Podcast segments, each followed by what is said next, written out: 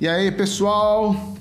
Sejam todos bem-vindos. Esse é o Game Mania, o seu podcast semanal de games, com muita informação e, como sempre, descontração na medida certa. Você está aí assistindo o nosso, a gravação do nosso episódio número 35. Episódio esse que vai estar disponível na próxima segunda-feira nos principais agregadores de podcast. Bom, o episódio de hoje ele vai ser bem especial. É, se a gente estava até comentando aqui os bastidores, se a gente combinasse, a gente não ia dar certo do jeito que deu. Nós vamos falar sobre acessibilidade nos videogames. E olha só, acessibilidade, inclusão, justamente na semana onde uh, o Xbox Brasil aí fez o lançamento do controle né, adaptável e, cara, sucesso, sucesso. Acho que a pessoa que vai estar com a gente aqui, que vocês vão ver daqui a pouco, ele ficou bastante coisa para fazer, ficou bem cansado. Aliás, estava bem cansado, mas eu tenho certeza que para ele foi sensacional. Mas vamos lá. Antes da gente começar, eu vou puxar aqui os nossos habituais recados, beleza? Bom, o Game Mania, como vocês sabem, ele está nas principais redes sociais. Estamos aí no Facebook, no Twitter, no Instagram e também no YouTube. Todos eles muito fácil de você encontrar. É Game Mania Brasil. Então vai lá, aproveita que você está aí de boa, acesse as redes, nos sigam para vocês estarem sempre muito bem informados, sabendo das novidades do Game Mania, principalmente do nosso canal do YouTube, onde você tem acesso aí aos outros episódios que já passaram, uh, os cortes que, que nós disponibilizamos aí com os melhores momentos. Tenho certeza que você vai gostar bastante, beleza? Bom, como eu já adiantei e vou é, reforçar, o Game Mania também está presente nos principais agregadores de podcast. Então, além dessa versão em vídeo, você tem também aí a versão em áudio. Você pode escutar no Google Podcast, no Apple Podcast, no Spotify uh, e muitos outros. Basta você pesquisar por Game Mania, nos seguir, ver lá se o seu uh, agregador permitir, né? Se, se, você, obviamente, gostar do nosso trabalho, dar lá as suas cinco estrelinhas, porque ajuda muito na, na difusão do nosso trabalho. Quanto mais pessoas é, classificarem a gente e ouvirem, né, se inscrever, mais a gente vai conquistando o nosso espaço e divulgando a boa palavra. Bom, temos também o nosso grupo do Telegram, o grupo do Game Mania. Para você acessar o grupo do Game Mania é muito fácil, basta você escanear aí o, o QR Code que está aparecendo na tela agora, ou então pelo link t.me barra Game Mania, grupo Game Mania, desculpa. Aí você vai poder conversar aí com todos os participantes do, do podcast, outras pessoas também que já entraram lá, que são muito gente boa, entendeu? Marcar aquela jogatina que nunca acontece de Sea of Thieves, porque é, fazendo aqui a propaganda, né? A jogatina ela só acontece no, no grupo do Multitap, viu? Fica a dica, tá? Os caras só jogam Sea of Thieves se for no grupo do Multitap, né? Eu quero ver o grupo do Game Mania jogar também. Ficar só marcando só e não jogar não dá certo. e para finalizar, eu gostaria também de é, divulgar aqui o nosso site parceiro, o Xbox Mania. Lá vocês vão ter sempre o melhor conteúdo Xbox, análises, artigos, notícias e muito mais. Inclusive, você vai ter acesso ali ao Caixa Indie do nosso querido Robô Barulhento, que vai estar aqui conosco hoje também, ali com um conteúdo muito bom, muito bem produzido. Tenho certeza que você vai gostar bastante. Beleza? Bom, fim aí do nosso nossos recados. Vamos trazer aqui os nossos convidados para a tela. Muito bem, estão todos aqui reunidos. Bom, do meu lado direito está aí hoje cobrindo o nosso Homem da Pauta, que estão com uma pequena indisposição. Temos o robô barulhento Humberto. E aí, robô, beleza? Boa noite. Beleza, boa noite, galera. Feliz por participar aqui do, desse, dessa gravação. É, eu queria muito, não torci pro Kumba passar mal, tá? Para substituir ele, é só uma coincidência. Não tenho nada a ver com isso. E estou bem empolgado aí para bater um papo aí com, sobre esse assunto tão importante. Também aqui embaixo logo abaixo de mim aqui temos o nosso editor, assim como o robô também, né? Do Xbox Mania, o Fábio Rezende, direto do Rio de Janeiro, carioca. E Fábio, boa noite, cara, tudo bom? Boa noite, pessoal. Sempre um prazer estar com vocês agora. Meio que invertido os papéis, né? Que eu tô de telespectador aí para para membro do, da equipe do, do, podcast, então é sempre um prazer estar com vocês. Com certeza, é. O Fábio é um daqueles que eu brinco, pulou o muro, né? Saiu da, do espectador e veio participar agora. É isso aí. grande Fábio, grande Fábio. Bom, e o nosso convidado especial, uh, eu vou fazer a apresentação dele, apesar que ele dispensa apresentações, né? O Cris, né? O Cris Eba, como todos conhecem aí, representante da Elo Gamers no, no Brasil, importante aí entidade que é, trabalha na disseminação de acessibilidade e inclusão no meio de tecnologias, né? No entretenimento. Cris aí já uma figura muito conhecida, é, participou aí da, como apresentador no Xbox Drops, o Sextou Xbox.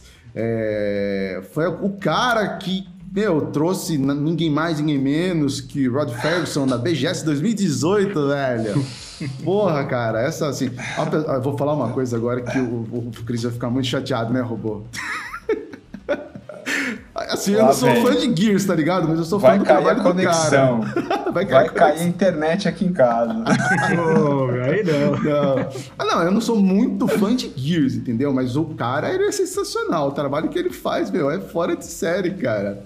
Tem pra você gosta de Bioshock? Ele também fez Bioshock. Gosto, gosto, gosto. Bioshock pra eu mim adoro. Tá sensacional, então, sensacional, não, cara. Não tem quem não goste desse não jogo. Não tem quem não goste.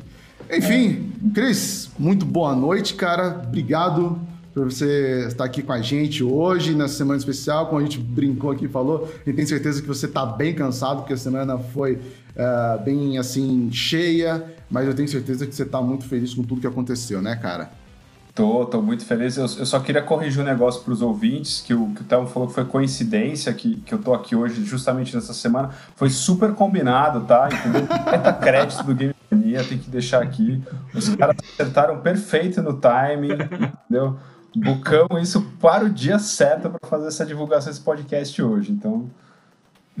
É, cara. Verdade seja dita, né, pô? Verdade seja dita. Modesto, pô.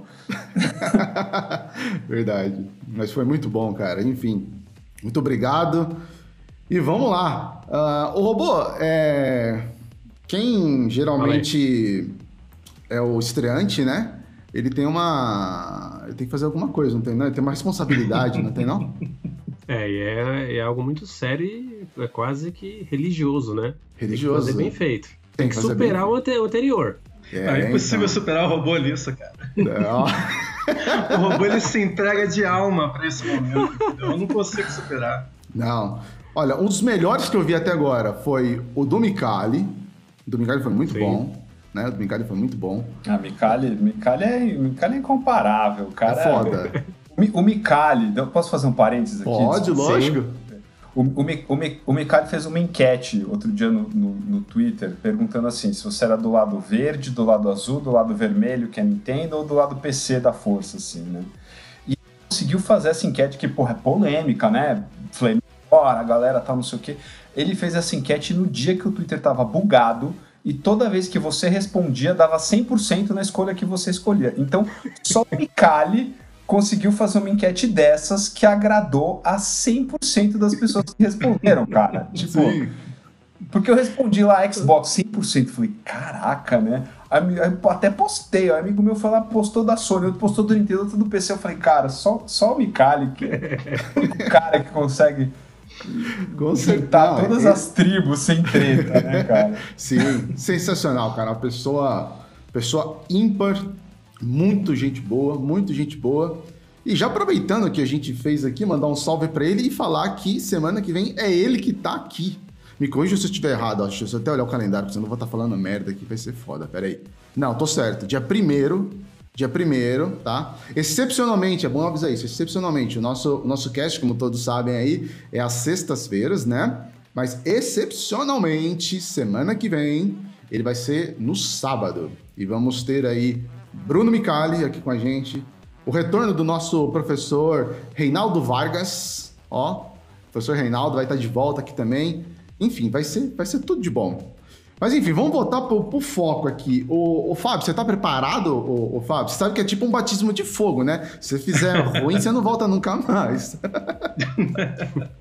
é só mandar 1, 2, 3 e tamo junto. Ah, é? Então, beleza, então. Então, vamos lá, pessoal. Abraça a acessibilidade, a inclusão.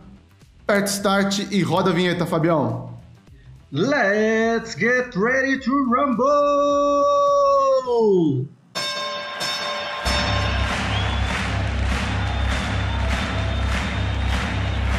And gentlemen, welcome to the main event.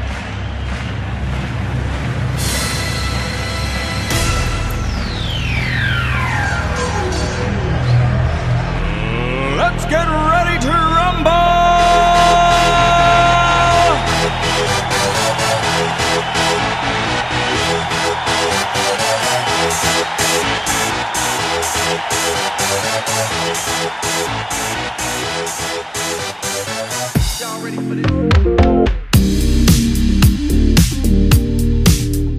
Para a maioria das pessoas, tudo parece bem fácil. Com o controle nas mãos e uma tela na frente, você está pronto para desbravar e conquistar diversos mundos. Mas para alguns, e nesse caso para muitos, jogar videogame não é uma tarefa tão simples, obrigando milhares de jogadores a se adaptarem a modelos de jogabilidade que nem sempre atendem às suas necessidades. Mas isso está mudando. Tanto o mercado quanto entidades começam a trabalhar em games e periféricos mais inclusivos e que permitam que pessoas com necessidades especiais estejam em total paridade com outros jogadores. E hoje o nosso papo é sobre acessibilidade. É isso aí, muito bem. Vimos, vimos aí então a introdução da pauta com o nosso querido Kumba. Vamos lá então, robô. Começar então o nosso primeiro bloco, o, o fase 1. Vamos lá. Fase 1. Então vamos lá, o que, que a gente tem aqui no primeiro bloco? Acho que é importante, né, robô, a gente começar uh, falando sobre o principal, que é a Able Gamer, certo? Correto. Então vamos lá. Primeiro, ô Cris, a gente gostaria de, de, de, saber de você, lógico, né? Que é, vamos dizer assim, o, o, a pessoa responsável por isso. Quem que é a, a Able Gamer Charity e o que, que ela faz? Vamos lá. Quanto tempo você falou que tem? Uma hora e meia só? Então. Mas vamos lá. A, a, a Able Gamers ela é, uma, ela é uma instituição americana que, que atua globalmente é, justamente nessa causa da acessibilidade de games. Né? Então, o foco deles é justamente tornar os videogames mais acessíveis para pessoas com deficiência. Principalmente, né? porque eles acabam tornando os videogames mais acessíveis para todo mundo com esse trabalho. Eles já têm 17 anos e, e eles começaram meio que o, o Mark Bartlett, que é o, que é o fundador, ele começou é, porque ele foi um dia numa dessas é, umas conferências de desenvolvimento de jogos, né, uma DevCon da vida, um Big, alguma coisa assim, e, e aí ele, ele perguntou para vários desenvolvedores, né, falou assim, o que, que, vocês estão fazendo pensando em PCDs, em pessoas com deficiência, né, para que elas possam jogar? E foi que todo mundo respondeu nada. Né? Mas nada por quê? Porque ninguém nunca tinha pensado, né? Tipo, puta, fazer jogo para deficiente, né, para pessoa com deficiência, é, é do mesmo jeito que, que, que acho que ninguém nunca pensou em uma rampa de acesso enquanto né, o cadeirante não foi lá e não reclamou e falou, pô, não dá para subir a escada aqui com cadeira de rodas. E aí meio que foi daí que surgiu a ideia da, da Able Gamers. É, ela tem basicamente dois grandes pilares de atuação. É, um, delas, um deles é, é, nessa parte dos controles adaptados, né, que a gente faz, é, é, ajuda as pessoas a montar o setup, orienta qual é a melhor customização, é, faz doações quando as pessoas não têm condições de, de comprar e, e, a gente tem a condição de, de doar. E, e, e, talvez esse seja o trabalho mais conhecido aí, né? Que muita gente já viu o vídeo do pessoal jogando com controle adaptado, mais essa semana todo mundo viu. É, mas esse trabalho, ele, óbvio, ele não é menos importante, mas ele ajuda uma pessoa por vez só. Né? O, o, o forte do trabalho do Google Gamers, ele está justamente é, na parte de, de trazer soluções para os desenvolvedores de jogos e conscientizar eles da necessidade de fazer isso. Porque quando você pega e, e, coloca um. Vou falar um caso aqui de um jogo que, que eu gosto muito, que atende uma necessidade que, que é muito negligenciada, que é dos deficientes auditivos. O Call of the Sea, que é da Raw Fury, que saiu no final do ano passado, ele é um jogo é inteiro com audiodescrição.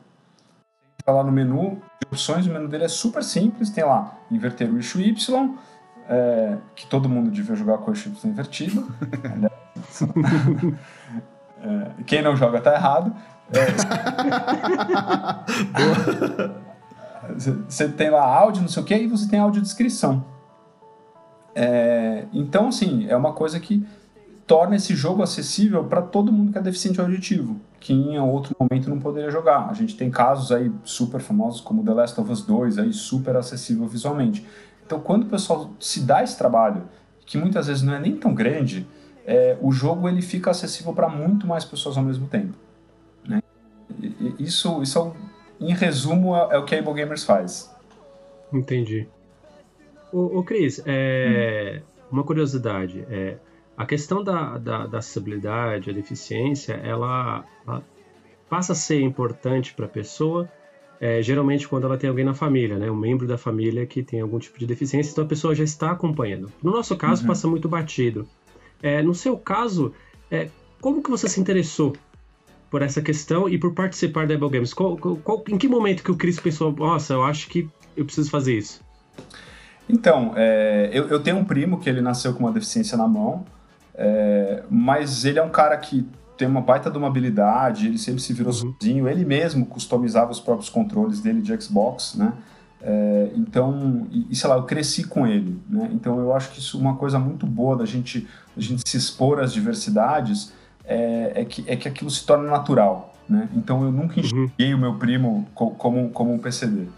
É, mas então eu tenho alguém na família, mas na verdade a, a questão da Able Gamer surgiu. Eu estava vendo um dia um canal de notícias no, de games no YouTube que eu gosto muito, que é o, o Game Ranks, e, e, eles falaram assim: ah, esse episódio aqui a gente está trazendo. A, falou da Able Gamers. Né? Do mesmo jeito que alguém pode estar escutando aqui o podcast, nunca ouviu falar na Able uhum. Gamers, eu escutei e falei assim: nossa, entrei no site dos caras lá, ablegamers.org, e falei: nossa, que projeto legal. E na época eu estava no Nós Nerds né, que é um, é um blog, é um canal, também multiplataforma, e aí eu estava começando, né, a gente estava querendo dar um, um, up no canal do YouTube, eu estava fazendo algumas entrevistas, né, entrevistei, entrevistei uns devs aqui, entrevistei eh, a, a Carol Costa, aqui, aqui no Brasil, que era da IGN na época, e na cara de pau mandei um e-mail lá para Egon Games, né? Ó, oh, eu sou de um blog aqui no Brasil, a gente tem um bloco de entrevistas. Do mesmo jeito que vocês vieram falar comigo, assim, precisa, precisa ter cara de pau nesse meio, né, gente? Não tem como. Fui lá, mandei, o cara respondeu, ah, tudo bem, vamos marcar a entrevista. E entrevistei o Steve Spawn. O Steve Spawn é o, o diretor de Able Gamers, é um cara que tem atrofia muscular espinhal. E, e, e, eu não sabia né, quem ele era, eu não sabia que ele tinha uma deficiência. Então, é, de cara, assim, já fiquei meio chocado né, quando abriu a câmera. E fiz a entrevista com ele, foi uma hora de um bate-papo super legal, ele contando o que Able Gamers fazia, contando é, é, as pessoas que eles ajudaram, é, é, super emocionante. Quem quiser ver, tá lá no, no Nós Nerds, pode procurar. E no final da entrevista eu falei, cara, o projeto de vocês é lindo, né? Como, tô, tô encantado. O que eu posso fazer para ajudar vocês? E ele falou: ah, a gente vive de doações, a gente vive de lives, né? A pessoa às vezes faz lives, faz eventos para contribuir a arrecadar fundos, porque a gente é uma, uma instituição beneficente. E aí, um mês e pouco depois, a gente estava fazendo a primeira Able Gamers BR, assim, promovida pelo Nós Nerds, em 2017. Legal. É, ganhamos uns dois, três jogos lá. O, Spencer Stack, que estava na, na, Sony, na Sony Music Games na época, é, arrumou uns jogos pra gente, peguei um jogo antigo que eu tinha lá, a Raquel Sakawa, que é uma, uma cosplayer super amiga minha, dou umas prints dela autografada e... Legal. Não sabia o que era nem o BS, eu fui lá, liguei o mixer no, direto do Xbox pelo Kinect, que era o que eu sabia fazer. Resolvemos fazer 12 horas de live, cara. Eu nunca tinha feito uma. Ah, live benefício 12 horas, vamos lá, videogame, vamos jogar. 12 horas, os caras. Tudo, tudo. Né? E pedir lá, né? Você pede dinheiro pra tia, pro irmão, pra não sei quem e tal. mas muita gente ajudou. A, a Thaís Matsufuji, por exemplo, ela entrou para jogar Mortal Kombat com a gente. O, o Daniel Monasteiro do, do Garage 227 foi, foi na casa do meu primo, super amador, assim, nosso esquema. Ele foi lá é, jogar com a gente, ele doou, doou o código do Shine e tal. Foi super divertido, assim, né? Pra gente foi uma farra, né? Uhum. Ah, vou juntar cinco, seis amigos pra gente ficar jogando online e batendo papo. Ah, que, que sofrimento, né? E ainda ajudar uma boa causa. E, e, aí acabou, puta, doamos. Na época deu, deu, deu 500 e poucos dólares, que, que na época só foi mil e poucos reais, o dólar tava, só dois e pouquinho, assim. E, e, achamos super legal. E o pessoal falou: e aí, ano que vem vai ter de novo? A gente falou assim: ah, vamos, né? Porra, foi legal, vamos fazer de novo. Aí fizemos o segundo ano. Aí a gente fez o terceiro ano. No terceiro ano começou a ficar mais sério. A gente começou a ganhar mais patrocínio, então o pessoal da Devolver mandou jogo. É, o, não lembro quem mais ajudou aquele ano, mas teve mais gente. Acho que o pessoal da Capcom mandou alguns jogos pra gente. É, porque o blog já estava maior, já estava mais estruturado, então a gente tinha mais contato com o pessoal de PR e tal. E no terceiro ano foi, foi muito legal porque a gente começou a perceber, é, mudou um pouco o foco. Né? A, a, gente mesmo começou a aprender um pouco com o evento e a gente viu que não era só é, ficar ali pedindo dinheiro para as pessoas. É, começaram a aparecer PCDs na nossa live, começaram a pessoas vir falar com a gente, falando, co como você disse, o cara falou assim, poxa, é, ah, eu tenho um irmão que nasceu sem um braço e achei que ele nunca ia poder jogar. Ou um cara falou assim, puta, eu sofri um acidente de moto, fiquei paralisado, né, tive, tive uma paralisia, achei que eu não ia poder voltar a jogar. A, naquele momento, aquilo lá foi 2019, a gente se ligou do, do tamanho que aquilo estava tomando, da importância que aquilo estava tomando, porque a gente estava. É, as pessoas estavam começando a ver que tinham soluções, né? Quem, quem, quem tinha alguma deficiência, para poder voltar a jogar.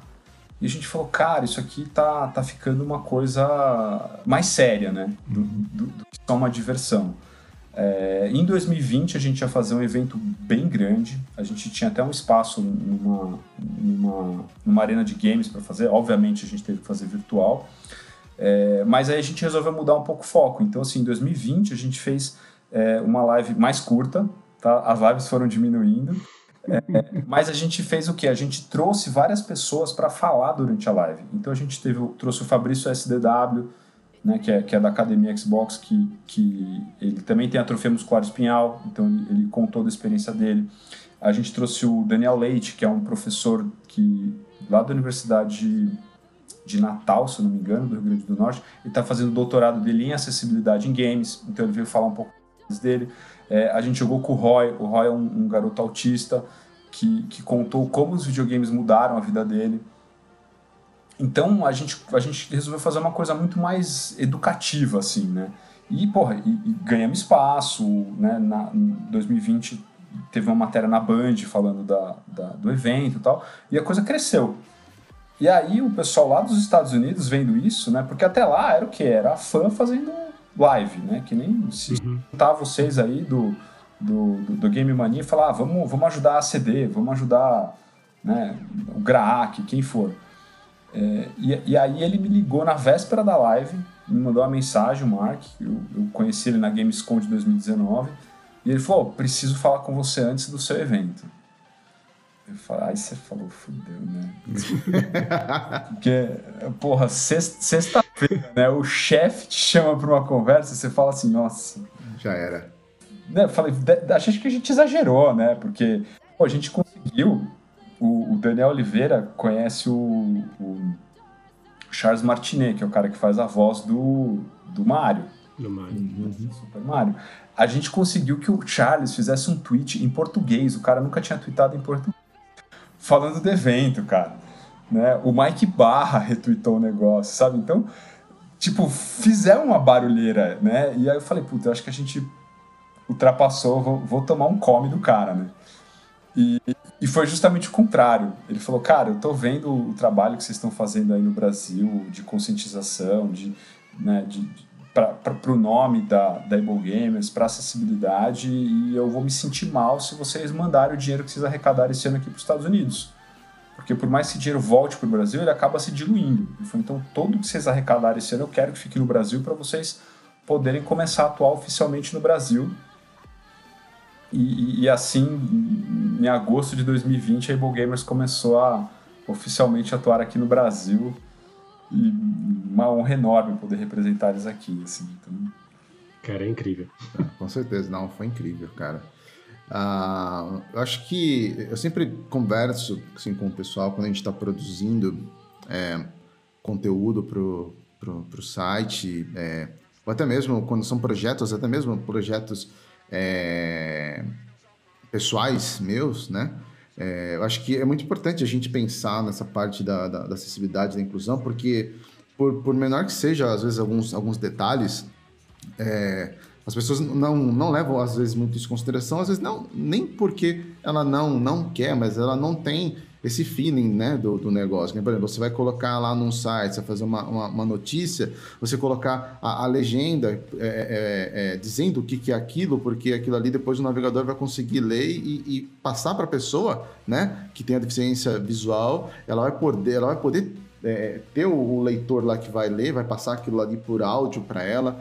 Então, é, eu acho que isso daí, ele esse trabalho ele é super importante e ele devia ser expandido para obviamente para outros outros setores mas eu sempre que eu posso eu, eu chamo a atenção do pessoal o robô tá, tá aí para confirmar só coloca a legenda nas fotos vai fazer um texto coloca a marcação uhum. entendeu por quê porque tem uma pessoa pode ser menor a quantidade? É menor, um público é menor, mas sempre tem que ter esse, acho que tem que assim, é, não vou nem dizer se é um diferencial, mas tem que ter alguma coisa para ajudar eles. Então, se a gente puder sempre colaborar nos mínimos detalhes que sejam, nas menores coisas, acho que a gente sempre tem a ganhar, né, cara? É. E, e, e, vou deixar um negócio aqui, robô, para que você falou, né? Da, normalmente são pessoas ligadas a, a, a quem tem uhum. família tal. É, foi um insight que eu tive recentemente, mas recentemente mesmo, assim, semana passada, é, que é o seguinte: nós aqui, todo mundo gosta de jogar videogame, né? Sim. E, e o que acontece? Se a gente tiver sorte de viver muito, a gente vai virar uma pessoa com deficiência. Porque a partir do momento que a gente vai ficando mais velho, a gente vai perder a audição, a gente vai perder a visão, né, parte da visão, a gente vai perder habilidade motora, entendeu? Isso vai acontecer, não tem como a gente chegar com 95 anos pimpão igual a gente tinha 20. Né? Então, é, é, todos nós um dia vamos estar nessa posição. E eu tenho certeza que todo mundo que está ouvindo aqui gosta de jogar videogame e, e, teria que pensar que é o seguinte, com 90 anos eu vou querer continuar jogando videogame. Então, todo, todo esse trabalho que a gente faz de incluir funções de acessibilidade não é só para quem é PCB hoje, mas para quem não é e um dia vai ser, cara. E, acho que é muito importante, né? Para mim me passou uma segurança muito grande que eu falei, porra, eu tenho 40 anos, 45 anos para deixar os jogos tão acessíveis que pra mim, cara, mesmo que eu tiver um ocão grande, que eu não estiver escutando direito, eu vou conseguir jogar e me divertir, cara. Então, é, isso é uma coisa que, que eu falei, eu que tô há quase 5 anos mexendo com isso, eu nunca tinha tido esse insight, cara. Então, ah, é muito legal. E, e, é uma coisa interessante porque é, a gente vê a parte de acessibilidade em outros segmentos, né? Com, com, com trabalho forte, com bastante formação. E essa parte de, de gamers, principalmente do trabalho da, da Apple Gamers, é, eu vou ser bem sincero, eu sou meio, meio manteiga, sabe? E quando eu vejo algumas coisas lá, cara, eu acho assim. Inacreditável. Tanto é que quando eu fui falar contigo, é, a gente se organiza para fazer as pautas, marcar as datas, e eu fiquei pensando assim, puxa, eu precisava tentar falar com o Cris. Será que ele, será que ele me responde? Porque assim, nós não temos o conhecimento como, e a experiência que você tem, e ainda com todo esse repertório que você está contando pra gente. Eu falei assim, será que ele atende a gente para dar uma explicada, contar um pouco da história? Porque já é emocionante. Você olha de longe e você se emociona. É, com o que aconteceu essa semana é mais um capítulo aí de emoção, mas é assim, o trabalho de vocês é incrível e, e serve assim muito para dar um norte, sabe? Às vezes eu conversei com o pessoal hoje no serviço e às vezes a pessoa não tem a mínima ideia do que ela pode fazer para ajudar. Ou pegar alguma informação. Às vezes ela tem até alguém que tem alguma deficiência em casa, mas é que nem você falou. Eu não sabia que de repente meu irmão podia jogar. É um trabalho incrível, cara. É, é muito louco. Eu, eu choro. Aquele vídeo das criancinhas lá com, com, com adaptável de Xbox, eu choro toda vez, cara. Esse aí, eu, eu, eu, não, eu, não, queria falar dele agora, mas esse, ó, a primeira vez que eu vi esse, cara, sem brincadeira, eu tive que me segurar. De verdade, porque, assim, eu tenho. Com, assim, todas as empresas, Sony, Nintendo, eu não tenho nenhum problema com, com as empresas, eu gosto de todas. Mas tem uma coisa que, na, na, Microsoft que é o Game Pass, que eu acho muito acessível, eu acho, assim, uma coisa genial. para mim é genial, eu falo isso para todo mundo. Uhum. Agora, o controle, meu amigo, quando eu vi aquilo, que eu vi o vídeo, eu falei, isso aqui tem que ser coisa, tipo, sabe, do milênio, ó, o homem chegou e conseguiu fazer isso. Porque, meu, é, é demais, aquilo é demais. Aquilo é, demais. é, eu já vi umas 10 vezes, eu choro. na terça-feira, que foi o lançamento do console lá, teve uma uhum. de imprensa grande, tava lá, e o pessoal passou esse vídeo. Eu vendo, eu vendo no meio da conferência, eu chorando. ah! Entendeu? Mas, sabe, você falou do Game Pass, deixa eu só falar um negócio. Eu vi recentemente, até retuitei lá no, no Twitter da Gamers, é, uma pessoa escreveu um artigo de como o Game Pass também é uma coisa acessível para PCD. Porque o que acontece é, é, tem muitos jogos. Quem, quem é PCD e quer saber se um jogo é acessível ou não, tem um site muito legal que chama Can I Play That? Né? Posso jogar e, e, lá eles dão uma classificada, falam assim, hum. é, tem funções de acessibilidade para deficiência visual, auditiva, cognitiva, motora tal. Mas às vezes não é todo jogo que a pessoa sabe. E, e a pessoa escreveu um artigo justamente dizendo isso. Ele falou, cara, eu comprei muito jogo que que depois de duas, três horas eu vi que eu não conseguia mais jogar. E, e a Steam tem aquela limitação, né? Passou de duas horas de jogo não tem mais reembolso. Então o cara teve muito jogo que eu comprei e não consegui jogar, teve muito jogo que eu deixei de comprar com receio de não ser acessível. Então nisso o Xbox Game Pass é, um, é uma baita de uma ferramenta porque a pessoa paga aquela taxa mensal lá, baixa o jogo começou a jogar. Pô, não é acessível? Dropa, vai pro próximo, não perdeu dinheiro, entendeu? Então é, é cara, tem funções de acessibilidade em coisa que a gente nem imagina. Sim. É. Não, não tem, e outra, não tem como não ser impactado, né, por, por tudo isso, cara. É impossível. É, assim, a gente, principalmente a gente que, que é pai, eu acho que é. fica mais, é, é, mais complicado ainda, né, cara? Mas uh, eu acho que eles, o pessoal realmente tá, tá de parabéns. Uh, Ô, Cris, é, você já falou um pouco aí da, da, da Able Gamers, que teve as lives, tudo. É, eu queria que você falasse um pouquinho mais, se tem, porque a gente queria saber se existe algum outro tipo de, de ação, além da, das lives, que a Able ela, ela, ela tem aqui dentro no Brasil. Tem, e eu vou inclusive soltar um negócio em primeira mão para vocês hoje. Ah, boa! Presta atenção. que a gente ficou sabendo.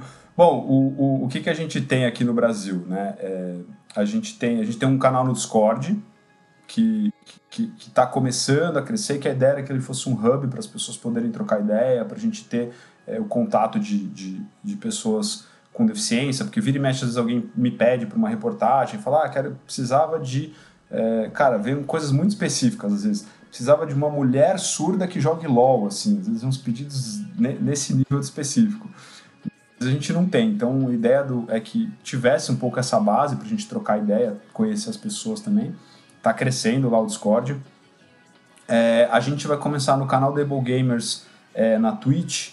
É, eles têm várias lives, então a gente vai começar a ter um horário de lives brasileiras lá. Então a gente vai chamar streamers brasileiros de todos os tipos, é, obviamente dando preferência para PCD, para poder fazer as lives lá, mostrar o seu trabalho. É, só a pessoa que cuida do canal da Twitch está um pouco enrolada, por isso que a gente não conseguiu fazer isso. É, a gente vem fazendo, é, a gente já fez uma doação de um controle, de um quad stick para o Kevin, o é, Cadeira FPS, o, o, canal dele na Twitch. É, que é um controle para tetraplégico, que você consegue jogar com a boca. Né? Então ele não, tem, ele não consegue movimentar nada. E esse controle não funciona só para videogame, mas para trabalhar no computador. Então ele consegue estudar, ler, usar o navegador né? tipo, bem mais fácil do que, do que tinha antes. É, a gente está trabalhando com, eu estou com, no momento a gente está ajudando três pessoas a, a, a montar um setup de, de, de, controle, a desenvolver um controle para essa pessoa. Então a gente faz esse trabalho para as pessoas. É, quem puder contribuir, óbvio, a gente pede uma contribuição. Quem não tem condições, a gente faz sem custo. É, então, quem tiver alguma dificuldade, procura a gente. O melhor jeito é, é lá no twitter.com.br ablegamersbr. Uh, que mais? O que a gente vai fazer? É, no segundo semestre, a gente já tem parceria com, com o escritório de advocacia aqui de São Paulo para que a gente consiga a redução ou isenção de impostos para produtos de, de games é, com, voltados para PCDs, ou seja, é, de repente esse controle adaptável do Xbox ter redução de impostos, um quad stick, ou, ou quem aqui no Brasil fabricar coisas é, ter uma redução. Como a gente vê em carros. Né? Então a ideia, a ideia é usar isso que a gente vê em carros. Isso é um trabalho mais a longo prazo. E, uhum. e a grande novidade aí que eu posso passar para vocês é, que a gente fechou hoje o, o, contrato, a gente vai realmente formalizar a Able Gamers como uma associação beneficente uhum. Brasil.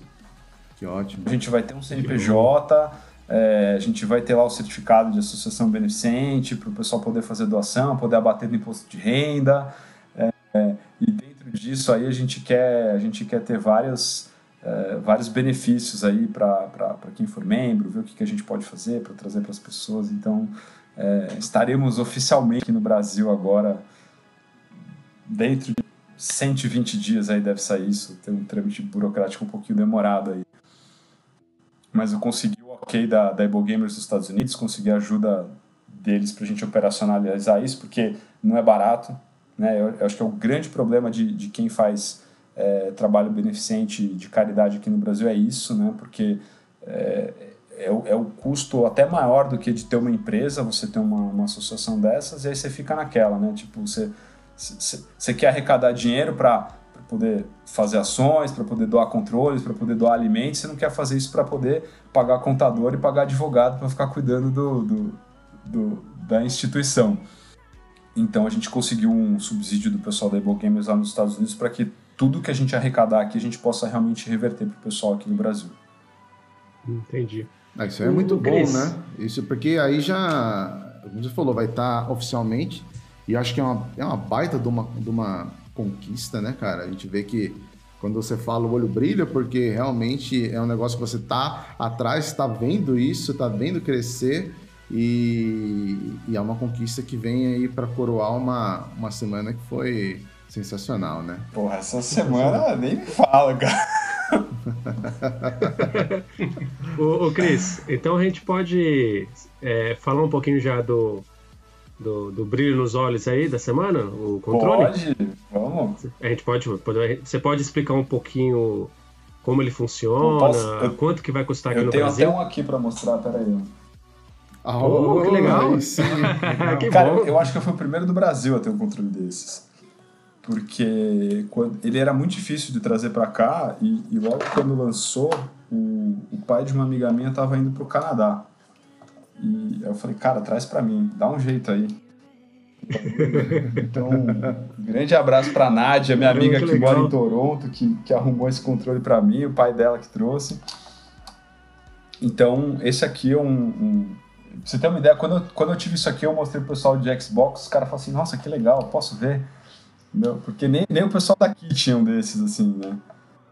Nossa, que legal. E, então esse aqui é o controle adaptável de Xbox, o famoso Xbox Adaptive Controller.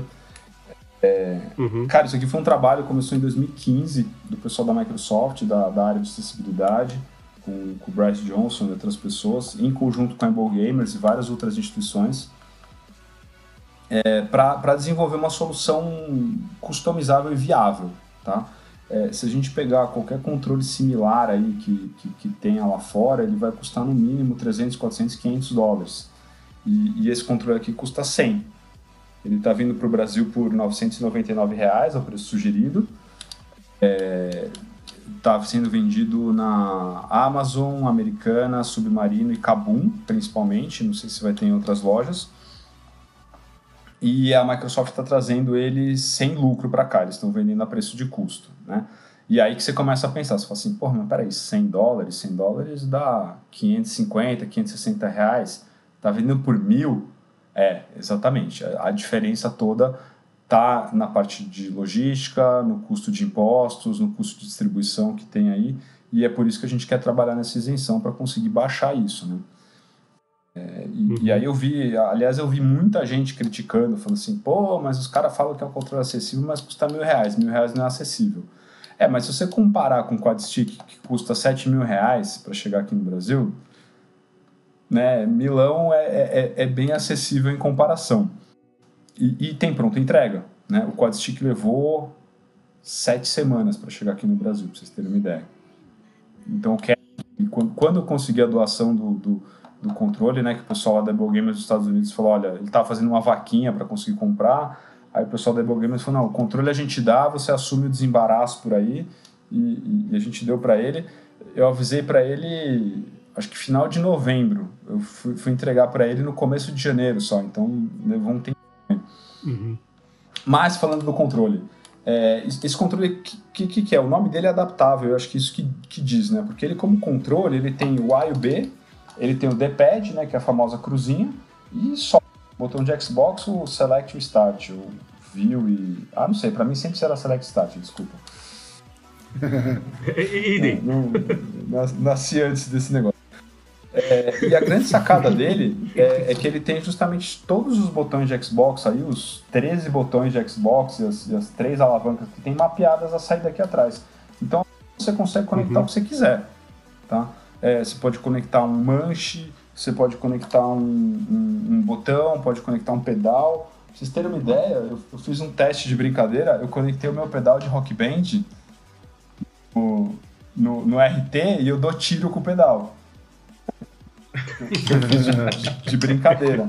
É, uhum. E, cara, e, e, como eu falei, é uma entrada P2, ou seja, é um dos contatos mais simples que tem de eletrônica, e qualquer coisa que você conectar, que fechar um contato, é, a minha filha levou embora, é, ele, ele clica o botão, né? Então, se você um, um, um, fone de headset lá, você, você corta o fio e, e, ligar numa campainha, a campainha vai apertar o botão do, do, do Xbox. Nossa, então a ideia é essa, entendeu? Você pode desmontar o mouse, usar um clique de um mouse, porque tem, tem acessórios é, prontos para isso. Aqui no Brasil não tem, né? É, então o pessoal precisaria customizar. A, a gente da Able Gamer está com uma parceria com a Gamescare, do, do Fábio Michelin. O pessoal faz é, trabalha muito com, com, com placas para conversão de videogames antigos, é, para controles, esse tipo de coisa. Então eles estão com um desses lá com eles para justamente a gente tentar desenvolver soluções, o que, que a gente pode fazer. A gente estava até brincando outro dia, o, o, o, Fábio falou assim, cara, acho que eu vou ver se eu pego um gênios que eu tenho, lembra aquele brinquedo da Sim, uhum, das, é, cores. E, das cores. E, e, vou usar os botões e, e vou mapear os botões para um gênios. Né? É, lógico, não sei se é acessível ou não, pode ser que para alguém seja, é, mas mais para sentir, né? para ver como a coisa é versátil. Então é isso, sim. Quem, quem comprar esse controle, saiba que ele não vai resolver todos os seus problemas sozinhos, muito pelo contrário. Né? Como eu falei, ele é um controle relativamente limitado, ele é uma base. Então você vai precisar é, montar acessórios, juntar alguma coisa, é, fazer alguma gambiarra aí, falar com a gente para a gente ajudar vocês a, a, a montar alguma coisa nesse sentido. Mas, como eu falei, lá fora você compra isso pronto. E um acessório desses, um botão, uma alavanca dessas, custa 20, 15, 30 dólares, vai. Então, de novo, você pega 100 dólares mais, sei lá, meia dúzia de botões, por 200, 250 dólares, a pessoa consegue montar um setup. Uhum. Metade de um controle customizado que custa 500 dólares. Né? Então, é, é Então, Cris, é, só para confirmar, no conteúdo então da, da embalagem, e só vem literalmente esse controle adaptado. Vem, é ó, tô com a embalagem aqui. Uhum. A embalagem, não, inclusive, é, ela, ela, ela não tem partes presas para que a pessoa com deficiência consiga abrir, então ela tem essa, essa uhum. linguetinha aqui que você puxa. Quando você puxa o controle já sai.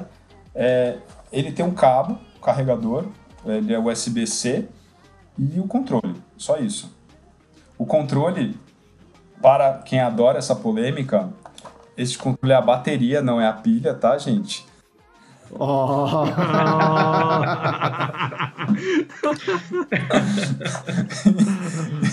então, podia passar em branco. Mais antiga eu adoro é falar isso. Né? Pena, pena que lançaram o Elite antes, porque o Elite também é a bateria, senão esse aqui ia ser o primeiro controle a, a bateria de Xbox.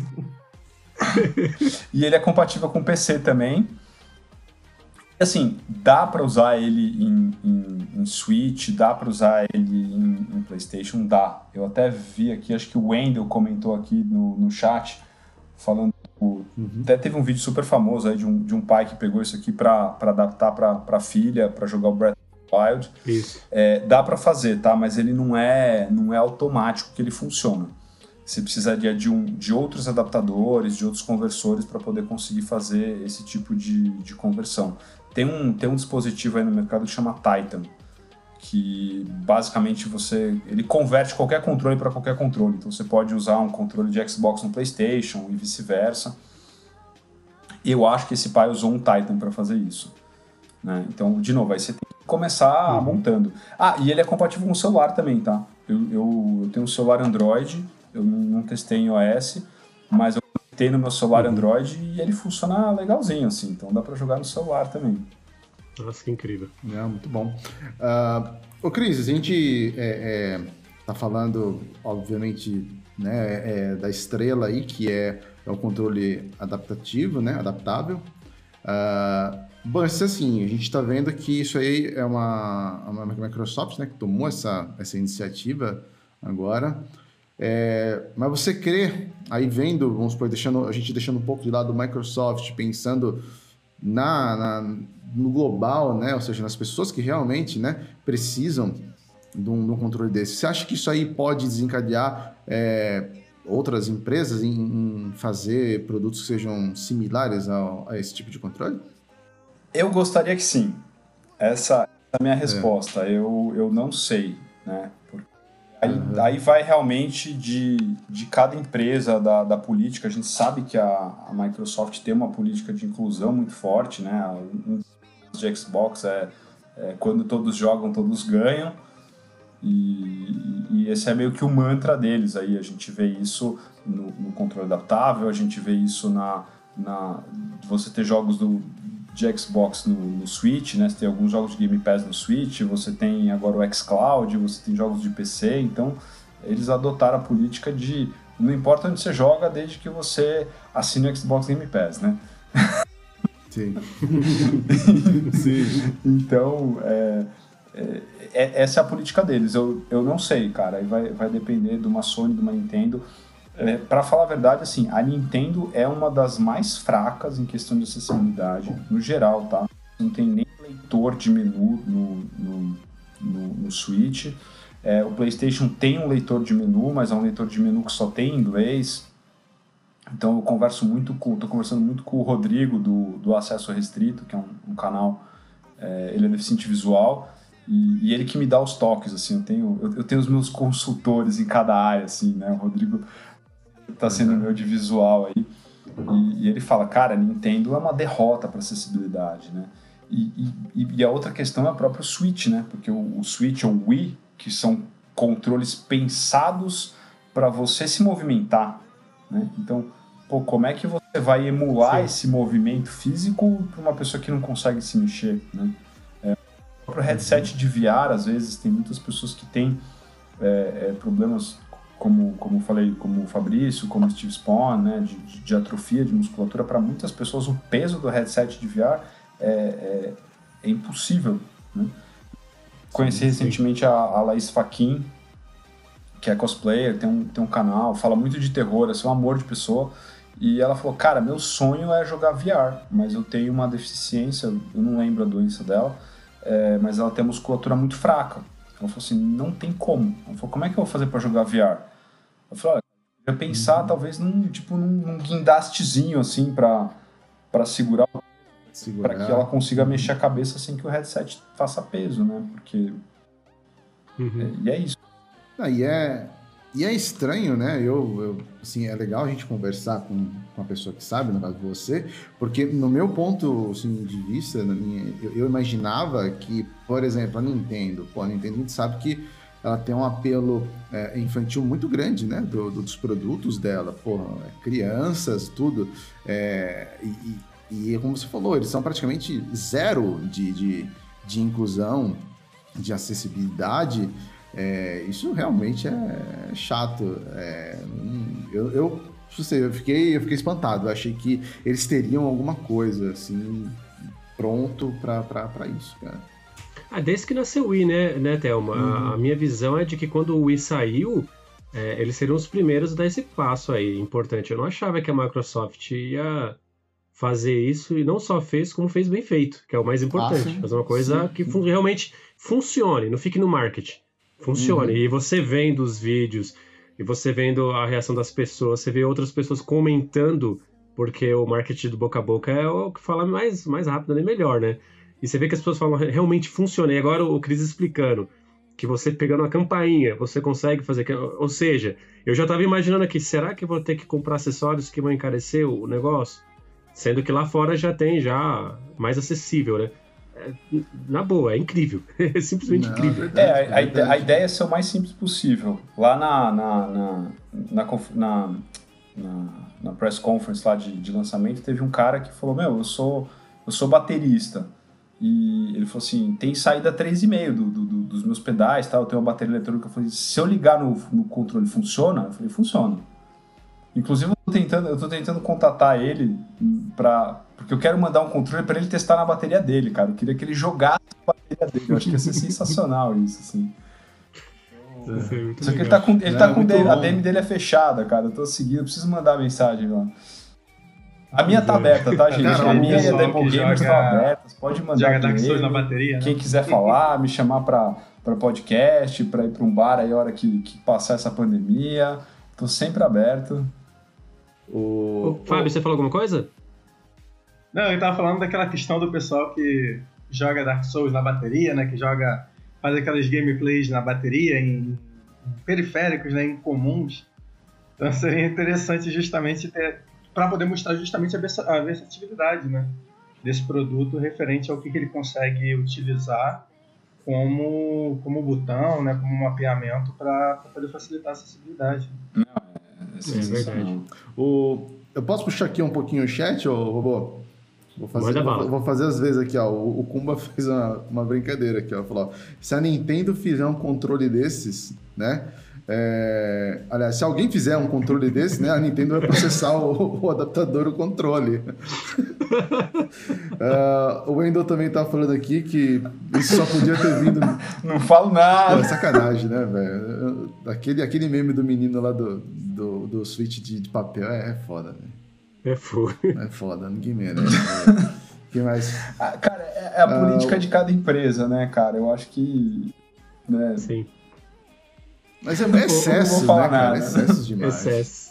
Deixa eu pra lá. Ah. Ô, Cris, é, assim, essa semana é uma semana importante aí, porque o controle chegou oficialmente no Brasil, mas teve dois acontecimentos aí no, nas redes sociais aí, uma dela, um dos acontecimentos aí que te deixou hiper feliz e, e é, querendo ou não famoso, né? Todos. né? Que é a Capitã Marvel, né? Falou, Todos, né? Todos, cara. Pô, só aconteceu maravilha essa semana, cara. Na, é, é, só para explicar pro, pro pessoal que tá ouvindo e assistindo, essa semana a Brie Larson, a Capitã Marvel, né, a atriz que faz o, a Capitã Marvel dos filmes da Marvel, ela mandou uma mensagem aí pra Apple Gamers, né? O Chris... Hoje? Foi é, hoje mesmo, né? sexta-feira, né? cara. É, isso, o hoje Felipe mesmo. Negrão que... que e aí, Cris? Cara, foi, é, foi, foi, maravilhoso, assim, é sensacional isso, né, pra causa, porque dá uma baita visibilidade, né, e, e, e acho que dá uma, uma validação no projeto, né. A gente já teve, no ano passado, o Ryan Reynolds fez um vídeo junto com o Steve Spawn, né, o Ryan...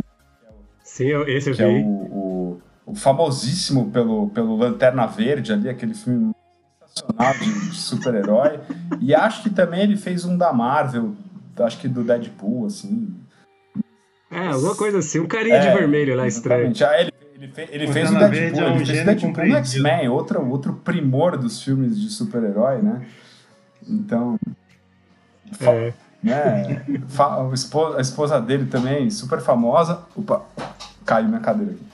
É, ele fez um vídeo também, a, a Lana Pierce, que é uma pessoa super renomada aí no meio do, dos games também, é, tá ajudando e parece que é através da Lana Pierce que chegaram na Brie Larson e a, e a Brie fez um vídeo ali falando que, pô, é, não conhecia o trabalho da Evil Gamers, os caras fazem esse trabalho de acessibilidade, que tem uma função social muito grande, né? Ela fala do, do, do lado social.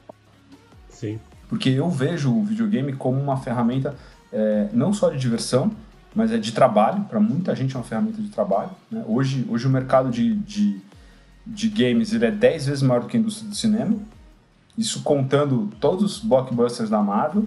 E se você somar a indústria do cinema, a indústria de streaming de música, e a gente está falando de Spotify e, e, outros, e a indústria de streaming de, de vídeo, que junta Disney Plus, Netflix, é, Amazon Prime e, e, e tantos outros, se somar esses três, a indústria de games ainda é três vezes maior do que eles, assim. Então hoje é um dos maiores mercados do mundo. Então é um instrumento de trabalho, mas principalmente é um instrumento de socialização, cara. Você vê, é, é, é, hoje as pessoas se comunicam através do videogame, elas conversam. É, eu percebi isso muito, como eu falei, com, com o Roy, que quando foi jogar com a gente. E ele falou, cara, eu sou autista, eu tenho alguns tiques, é, isso incomoda as pessoas, né? Ele falou, então quando eu falo eu tenho tique. Ele falou assim, agora, então quando ele está num lugar físico, a pessoa às vezes se incomoda, a pessoa nem chega perto dele. Né? É, uma pessoa com deficiência, principalmente uma deficiência física, às vezes ela causa uma aversão social para as pessoas. Né? Quem não está acostumado, de repente, vê uma pessoa numa cadeira de rodas, as pessoas ficam mais retraídas, vê uma pessoa que tem uma má formação, que não tem um membro, que tem uma paralisia, é, é, ainda tem um estigma social. Né? Então, essa pessoa às vezes tem uma dificuldade de, de socializar por conta disso. Quando ela está jogando videogame, se ela não der TK, tá jogando como qualquer um, entendeu? Você tá jogando, você nem como sabe, cara. Eu mesmo, tem, tem acho olha, tem umas 4, 5 pessoas que eu fui descobrir que eram PCDs muito tempo depois. Que eu jogava com elas, ou trocava ideia com elas na internet e tudo. E aí você conhece a pessoa, e aí, aí, sei lá, se você teria algum tipo de problema, quando você descobre que a pessoa é PCD, aquilo não faz mais diferença, né? Então é uma forma das pessoas conseguirem socializar, conhecer outras pessoas, conhecer pessoas que têm os mesmos tipos de deficiência. A gente vê muitos grupos por aí, grupos de autistas, grupos de deficientes auditivos, grupo de TDAH, por exemplo. Então essas pessoas é, conversam e elas acabam se unindo por conta de videogames e de redes sociais. Então esse trabalho é, é maravilhoso e achei muito legal da, da Brie Larson. Brie Larson não, agora já é Brie, né? Agora já é quase brother. Então, é, da, da Brie falar do, desse lado social aí. E, e, e, o, e, a questão do, do controle lá otimizado, lá, a arte do, do Pop Art? Cara, isso, isso, isso também foi outra.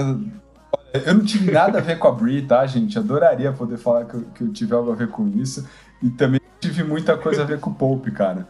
É, na na quarta-feira, né, no, no, no dia que, que a gente lançou o controle, eu vi um tweet de um de alguém que fez uma arte, tá? O cara fez tipo um grafite assim num, num controle adaptável de Xbox. Eu achei aquilo mó legal.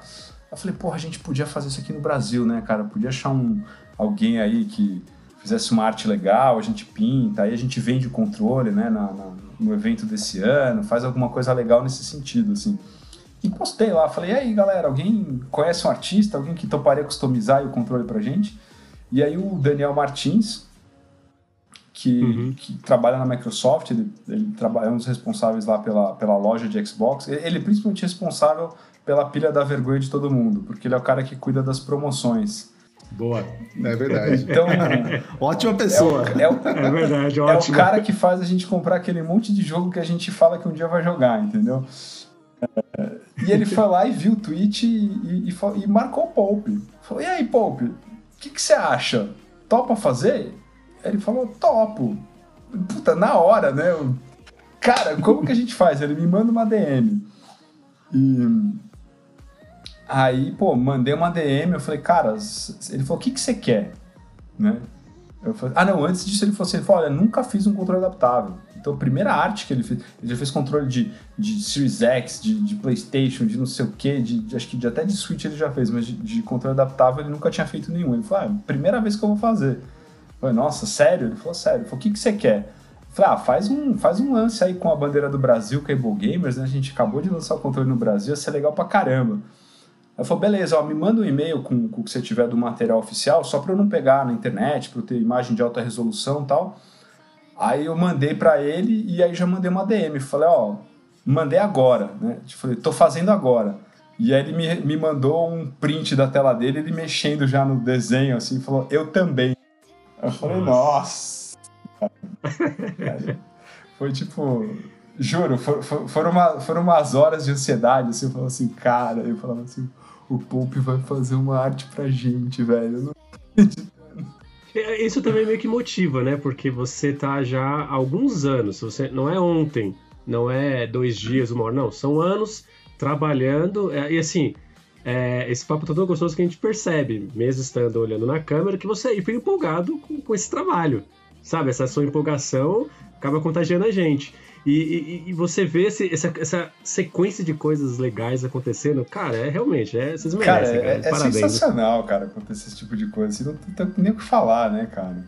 E, e o legal é, é, que é uma causa é, é, é, muito boa, né? Então todo mundo tá disposto a ajudar, né, cara? Ano passado, pra você ter uma ideia, a gente teve, a gente teve apoio de novo da Devolver, o Batelli. Batelli, Batelli todo mundo acha que ele é mal-humorado, que ele é não sei o quê, mas ele Cara, meu, coração enorme, assim, eu adoro Batelli. Então o pessoal da Devolver mandou código, é, o, o, Fabão da Capcom, quando eu mandei e-mail pro evento do ano passado, na hora ele falou, Cris, tá aqui, ó, tipo, uns 15, 20 códigos. É, o, o, o Hal da Massamune mandou um monte de código da Raw Fury. O pessoal da WB Games também na hora se dispôs a mandar, sabe? Então, tipo, cara, é, é, é bom que tá todo mundo querendo ajudar, sabe? O cara, o Sarda da Ubisoft também eu falei, Sarda, ajuda aí e tal. Ele, Cris, tô enrolado aqui. Ele falou assim: ó, eu vou dar um jeito. Eu falei, ó, mas me avisa até tal data pra gente colocar a arte da UB como um dos apoiadores e tal. Ele falou, meu, esquece, não precisa fazer isso não. É, eu vou dar um jeito. Aí acho que na, cara, sexta-feira, quase meia-noite, assim, na véspera do evento, assim, meu WhatsApp começou a pipocar, assim, ó. Eu abri, tinha uns 40 códigos do Ubisoft que ele me mandou, de tudo, assim, Xbox, Playstation, Switch, ah. Steam, Fotócris, promessa é dívida, assim. Então, cara, é, é, é, muito legal e, e, fica muito fácil, né, cara? É muito gostoso, porque todo mundo quer ajudar, todo mundo quer participar, então não é, sei lá, como se eu estivesse desmatando a Amazônia e procurando apoio para expulsar os índios, entendeu? Não, cara, é uma coisa boa, sabe? Faz bem, as pessoas acham legal, sim. tipo, tem tudo de certo, né, cara? ver com videogame, é o que eu falei, puta, ah, a gente vai fazer o evento. Ah, é, cara, é um puta de um trabalho, é um trabalho louco, tá?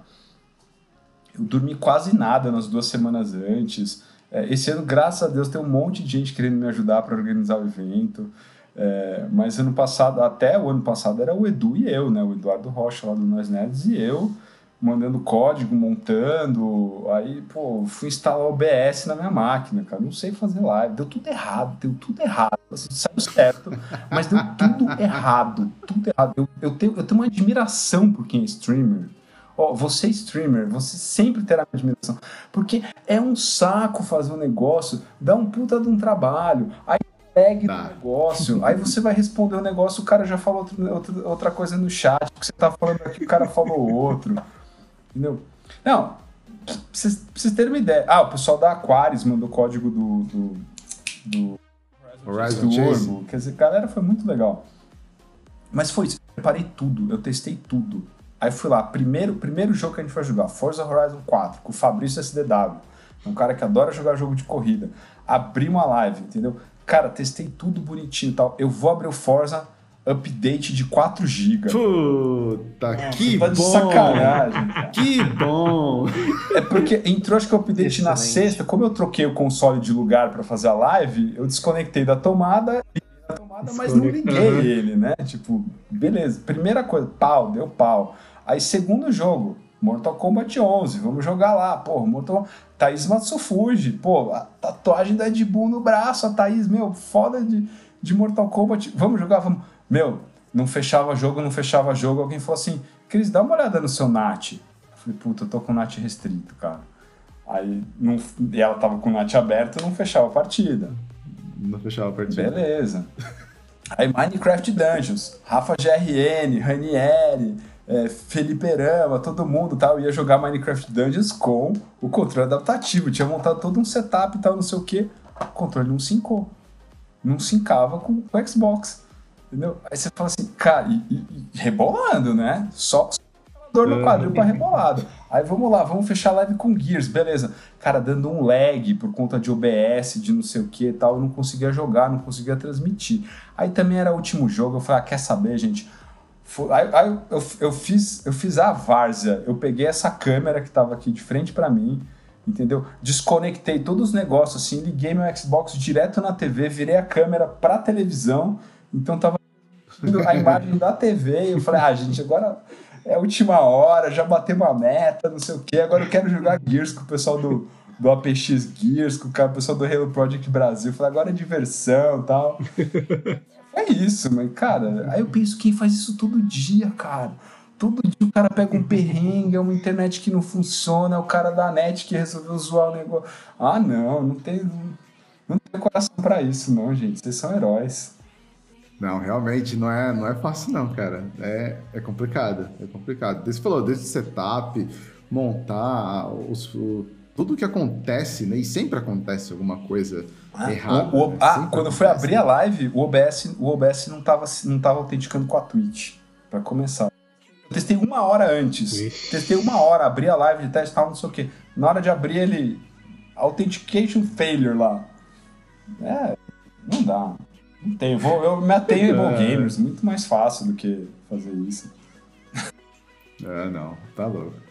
Ô, ô Cris, a gente falou bastante uh, do, do controle e a gente até é, é, conversou nisso um pouquinho né, no começo, que além do, do equipamento, né, do hardware, a gente tem também o software, que o software também tem que ser um software é, é, adaptativo, né? Tem que ter ali a, a, todos a programação dele, o desenvolvedor tem que tomar esse, esse cuidado também, é, ou não, enfim, depende, vai de cada uma delas, né? E a gente teve aí o, inclusive você citou ele, o The Last of Us 2, né? Que no, no, no Game Awards do, do, ano passado, se não me engano, ele, ele recebeu uma premiação, né? Foi o prêmio de inovação e acessibilidade em games. Exatamente. Então, ele, e ele tem exatamente, é um baita de um, de um jogo e recebeu aí esse daí. Você. É, é, a gente sabe que é, é, um jogo fora da curva, né? É, por isso que, obviamente, tem todo um suporte por trás que fez com que ele recebesse isso. Mas você acha. A, a pergunta é quase a mesma que eu fiz, só que no, do hardware agora para o software. Isso aí é, é, é, só uma, é só uma exceção, no caso do, Last of Us? Ou você acha que realmente isso pode ser uma tendência é, de agora começar a ter nos próximos jogos? É, principalmente os dos first party, vai, esse tipo de recurso de acessibilidade? Nesse caso, acho que vai ser tendência mesmo. Eles, eles estabeleceram um benchmark, eles falaram, olha, dá para fazer isso aqui, e, e, aí é aquele tipo de coisa que a indústria começa a ver e ir atrás. É que nem o primeiro cara que fez um ray tracing, é, que fez, sei lá, um, gráfico ferradão lá, e a pessoa falou, pô, dá para fazer isso, a gente quer fazer. Eu, eu acho que nesse caso tem sim. É, até porque eu entendo que, que na questão de software é mais fácil fazer. Tá? um, um, um jogo óbvio, não adianta você querer incluir funções de acessibilidade quando você está um mês e meio antes de lançar o jogo fazendo crunch, entendeu? É, não vai dar. Entendeu? O jogo tem que ser pensado na acessibilidade desde o começo. E quando você pensa, fica muito mais fácil. É que nem, é, é que nem de novo que eu falei, a questão da, da rampa né, para uma de rodas. Se depois que o prédio está pronto, alguém vira e fala assim, putz, esquecemos a rampa Aí você tem que chamar o pedreiro, quebrar tudo, isolar a área, aí sai caro, entendeu? Se na hora que o arquiteto está fazendo um projeto, o cara desenha a rampa, é 2 kg de cimento e, e, sei lá, meia caixa de areia que vai a mais para fazer aquilo. Aquilo lá não custa absolutamente nada. Então, quando é pensado na acessibilidade desde o começo, a coisa flui muito mais fácil. Tanto que a, a Able Gamers ela dá um curso de, de, de acessibilidade em game design, Tá? Um curso voltado para programadores, para designers, para roteiristas, é, para técnicos de som, para técnicos de, de, de imagem, é, para que essas pessoas trabalhem acessibilidade nos jogos. Tá? Eles desenvolveram um, uma metodologia chamada APX, que é Adaptive Player Experience. É, tem até um site que é accessible.games. Você pode entrar e ver isso aí. Eles fizeram até um, tipo um, um joguinho de cartas assim, é, uhum. para facilitar os, os, programadores, que ele tem justamente o problema e a solução. Né? Então, sei lá, peguei uma carta aleatória aqui, que ele fala é, é, melhoria de precisão. Tá? Então ele fala, é, os jogadores não conseguem é, com, é, mexer com precisão no jogo ou nas interfaces. Né? Então, este é um problema. E aqui atrás tem soluções. E aí tem a solução de, é, falar, por exemplo, um jogador com, com com uma deficiência física, ele pode precisar é, uma mudança na câmera do zoom ou ter ajuste de sensibilidade. É... que mais aqui? É, ou, ou para mexer o cursor, que a gente sabe que às vezes a pessoa não tem aquele, aquela precisão fina que a gente tem no botão, então você tem que baixar uma sensibilidade para que a pessoa fazendo um movimento brusco a câmera não pule, entendeu? Então isso é um problema e, e uma solução. Então eles trabalham justamente para que as pessoas tenham. A solução existe já, né? é, é só as desenvolvedoras realmente pararem para pensar em, em como fazer. E é um investimento que, na minha opinião, vale muito a pena. A gente tem só nos Estados Unidos a gente tem 46 milhões de pessoas com deficiência que jogam videogame, tá? E esse número é só um número das pessoas que conseguiram jogar. Tem um número muito maior de pessoas que ainda não uhum. conseguem. Né? Um dos trabalhos da Able Gamers é aumentar esse número. A gente não tem esse número no Brasil.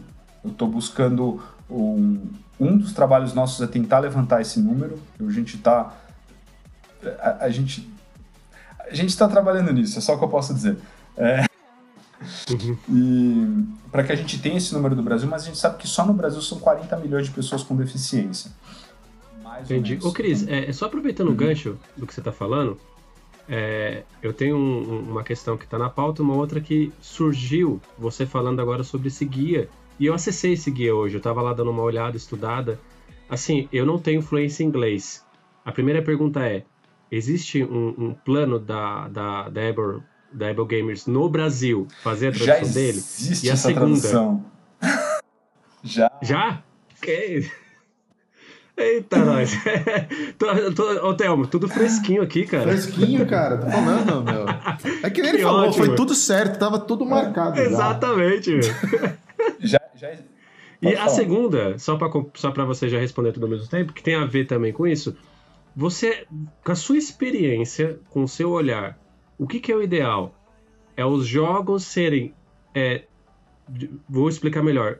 Desenvolverem jogos exclusivos para o PCD ou pegar os jogos convencionais e integrar os PCDs para que todos possam jogar o mesmo? Qual que é o melhor caminho? Cara, esse, é, excelente pergunta. Pode falar aí. É, se vocês me permitirem, porque isso é um. Esse é o último apontamento, é muito interessante, porque eu estou me formando agora para me tornar professor, né? E aí, graças a Deus, né, eu tive é, um acompanhamento né, na, na, faculdade né, referente justamente a essa questão da acessibilidade na educação. Né? E aí, uma das coisas que a gente estava discutindo, uma, foi uma, uma, uma discussão bem interessante e bem complexa, foi justamente referente à questão da acessibilidade na educação, de como você contrabalança a integração social com a exclusão educacional. Porque, por exemplo, para certos alunos, alunos que, por exemplo, têm dificuldade de visão, como eu, eu vivenciei no meu estágio, é, eu falava de brincadeira né, antes da faculdade, que eu queria fazer estágio na escola pública, porque eu sou aluno de escola pública, e eu queria, de alguma forma, dar um retorno e ter uma, uma noção da realidade da educação como professor da escola pública, né? E aí, quando eu entrei na escola pública, foi pauleira mesmo de ter alunos analfabetos que eu tive que acompanhar e uma aluna é, PCD, que ela, ela era cega. E um dos grandes desafios era justamente que nos momentos que você estava integrando ela socialmente na sala de aula, era o momento que ela educacionalmente era mais excluída, porque uma turma de nono ano é uma turma bastante barulhenta. E a única referência que ela tinha com o mundo exterior era a, a audição. Né? Então, é, é, foi um desafio muito complexo, a gente discutiu horas, e como sempre se discutindo na academia, a gente não chegou a lugar nenhum. Mas é uma, eu acho que é uma discussão muito pertinente de estender também, né? não só pensando no universo dos games, mas no universo da, da sociedade como si, em si, né? de como a gente faz esse contrabalanço da integração a partir de uma exclusão ou vice-versa. Né? Se você, por exemplo, se essa aluna ela, ela é tirada de uma turma regular, né, para ter uma atenção específica, para poder aprender, né, uma disciplina que seja mais complexa, que exija que ela esteja ali ouvindo o tutor dela. Você está excluindo ela do caráter social, mas você está incluindo ela no caráter educacional. Então, eu acho que é, uma, uma, é um gancho legal, porque é uma situação extremamente complexa, né? De você pensar se você vai excluir a pessoa de certa forma, excluir, para que ela seja integrada num universo em que ela seja 100% contemplada, ou se as ferramentas de acessibilidade que incluiriam ela socialmente, né, estariam excluindo ela justamente das particularidades dela. É, é uma questão complexa, então eu vou responder a sua primeira pergunta primeiro, Robô. É, já, já, existe sim a tradução, acho que foi, foi 2019, eu não estava nem na Able Gamers, mas o, o, o Mark me mandou o, negócio, falou, Cris, a gente tem essas cartas aqui, a gente fez tradução, você pode validar para gente? Então eu fiz a validação, é, a gente está vendo de, de, de, fazer aqui no Brasil, ou eles vão imprimir lá fora, mas a gente quer ver se a gente traz aqui para o Brasil porque eu estou conversando com uma desenvolvedora de jogos aqui no Brasil para a gente formar a primeira turma aqui no Brasil de, de, de, de gamers com, pela PX, por essa metodologia. Então, se a gente fizer isso, a gente vai ter que fazer as cartas. É, se tiver um erro de tradução, desculpa aí, gente. Eu validei, a culpa é minha, tá? Eu fiz o. Como é que é? O, o, o LQA, né? Language, Language Localization Quality Assurance foi, foi minha. Então, desculpa aí se tiver alguma coisa errada. É, voltando a essa pergunta, que nem o Fábio falou, é, é, é muito complexo, mas é, eu, eu, vou te devolver, assim, é importante fazer jogos, eu acho que pensando em, em deficiências específicas, né? Por exemplo, é, tem muitos audiojogos que, que são legais para quem tem deficiência auditiva, é, porque são, são jogos que as pessoas têm mais facilidade de jogar. É, mas, por outro lado, o cara que é deficiente visual, o cara que é deficiente auditivo, é, ele não quer só jogar audiojogo. Ele não quer só jogar jogo com descrição. Ele quer jogar Fortnite, ele quer jogar COD, entendeu? Ele quer... Sei lá por que raios que ele quer jogar Fortnite, mas ele quer. ele quer... Quer fazer parte da turma. É, sabe? E que ele quer jogar um Gears, ele quer jogar um The Last of Us, porque é o jogo que tá todo mundo jogando, que tá todo mundo falando. A gente, a gente volta Exato. à questão da socialização, que o Fábio falou, a questão social, né? Então o videogame tem esse, esse aspecto social. Então, é, cara, eu, eu sou muito mais. Eu fiz essa pergunta pro Mark Barlett, que é o, que é o fundador e diretor da Able Gamers, e ele me deu essa resposta, tá? Então essa resposta bonita não é, não é minha, tá? Eu tô só colocando que ele passou pra mim. Dá crédito a quem é devido. E ele falou: é isso, cara, as pessoas querem jogar o que tá todo mundo jogando né? Porque a ideia não é separar e fazer um nicho específico. Lógico, é legal ter uhum. jogos para eles? É legal, eu acho que é um reconhecimento, eu acho que é um trabalho legal. Você falar, cara, a gente fez isso aqui pensando em você, né? Você fazer um, um, audiojogo, fazer um, um, jogo pensado para um, deficiente motor, para um deficiente auditivo. Mas o cara também quer jogar porque tá todo mundo jogando, porque, porque pô, videogame é isso, videogame é farra, né?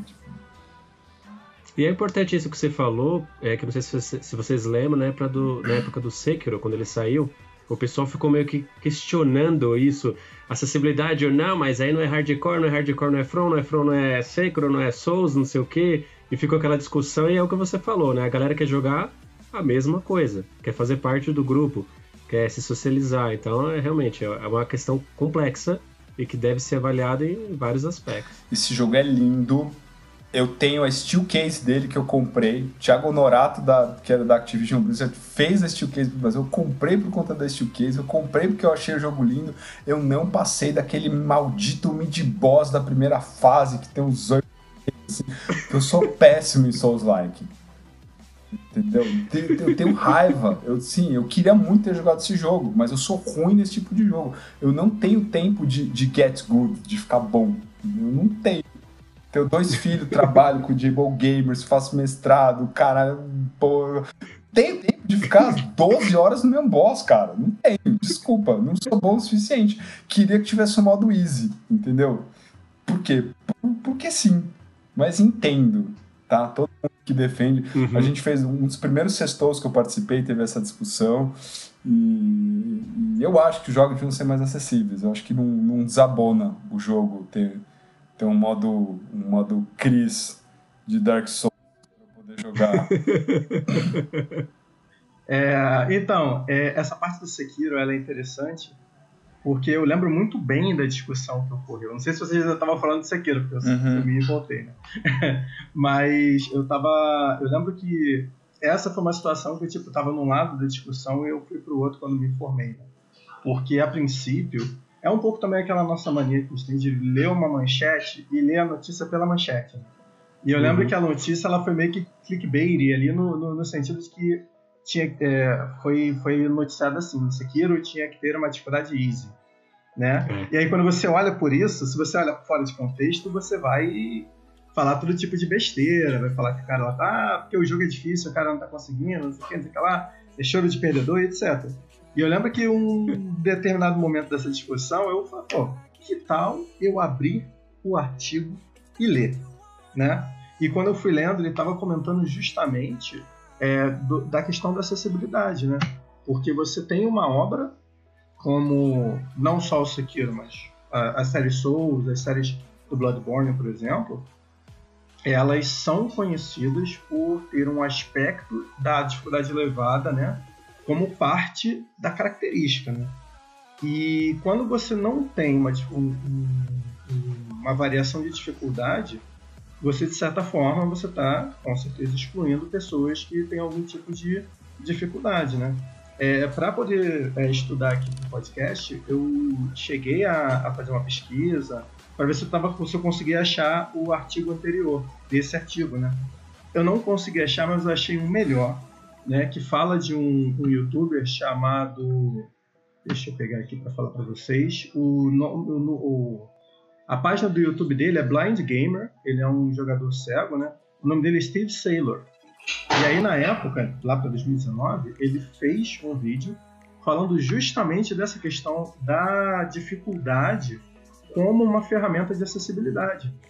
Né? Porque as pessoas ficam pensando que Easy é a muleta e não sei o quê, mas ele fala que se uma dificuldade elevada ela é seria utilizada por nós, né, que não temos nenhum problema para poder interagir com o jogo ela é usada para que nós, numa dificuldade elevada, nós possamos é, tirar algo do jogo.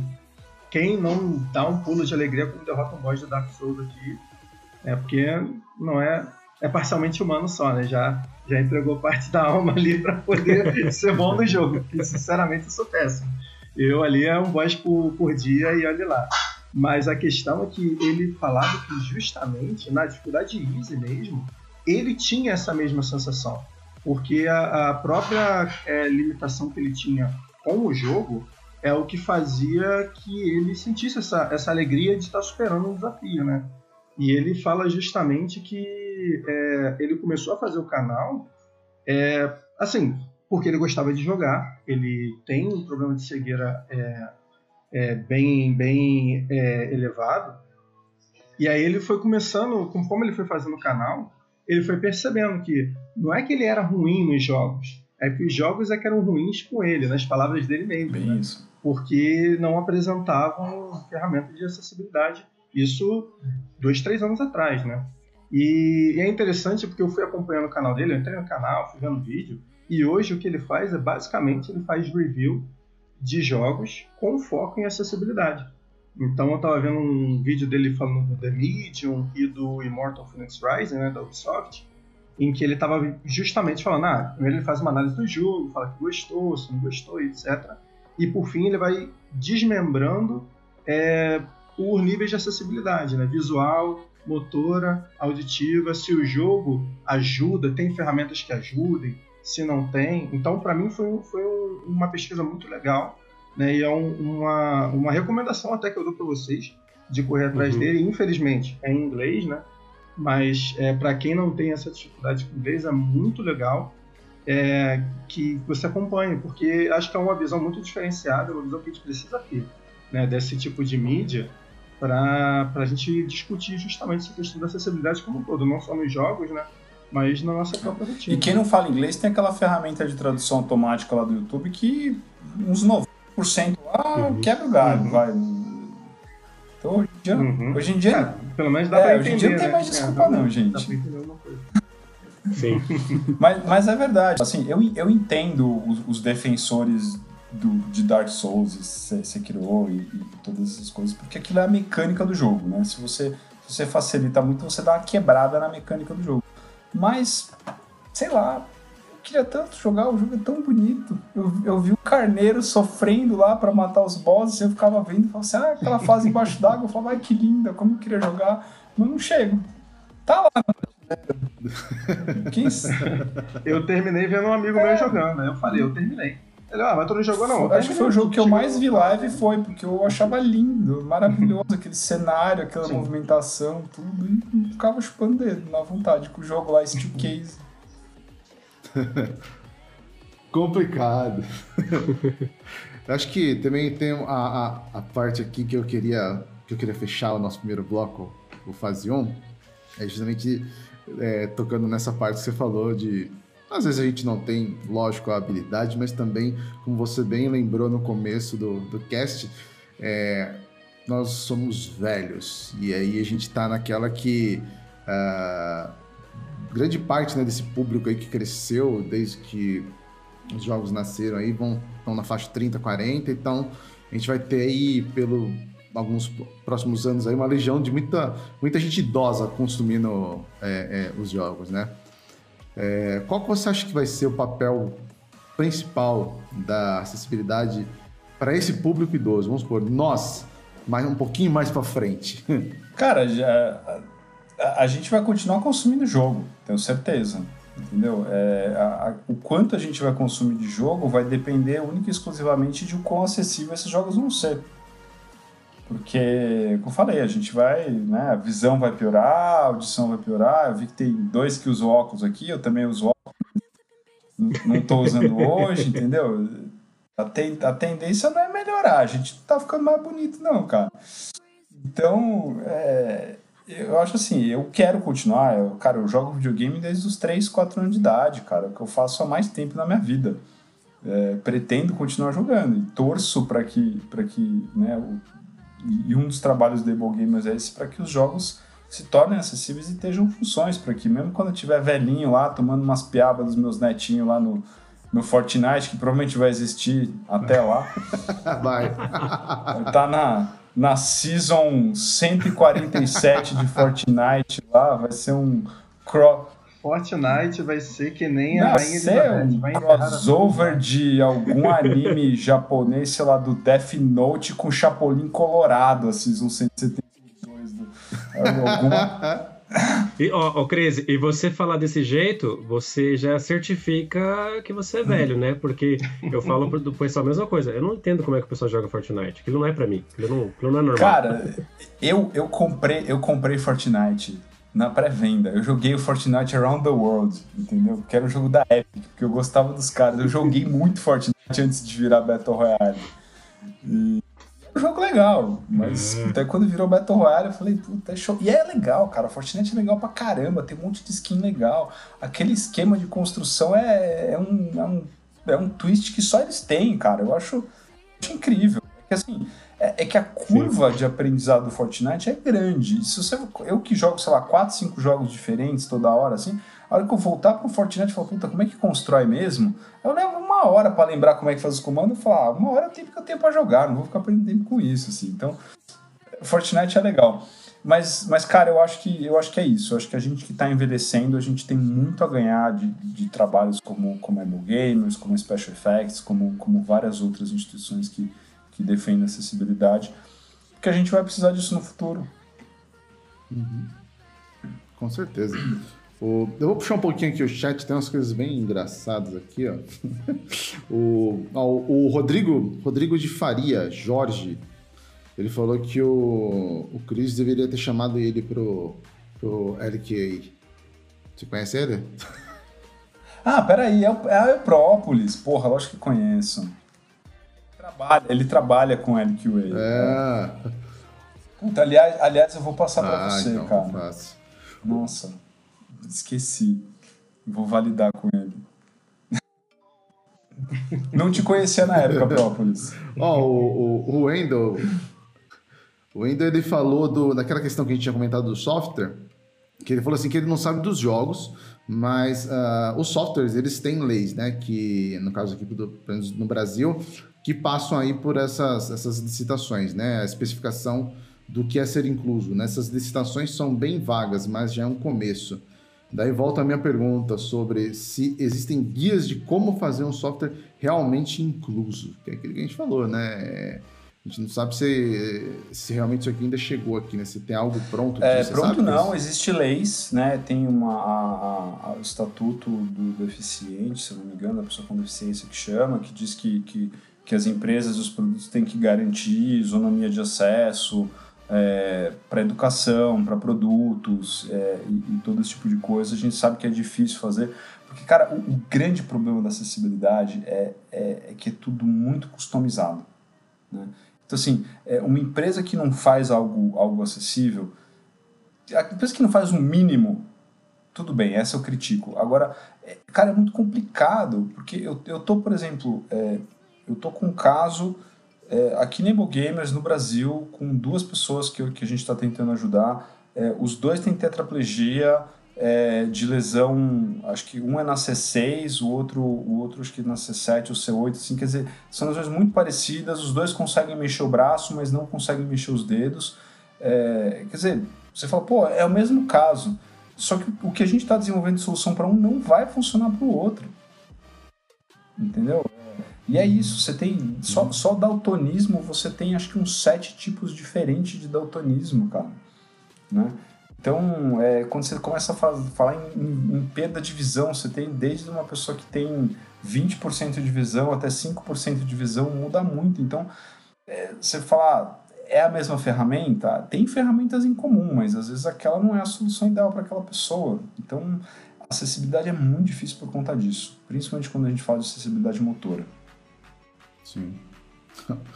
Para fechar aqui, ó, um comentário. Tem, tinha que ser dele, né? Rodrigo Ferraz. Rodrigo Ferraz. Eu sofro com artrite para fazer meia lua agora. Deve estar se referindo à meia lua do Street Fighter. Então você veja. Só para fazer a meia lua ele já tem artrite já. É, mas, mas isso.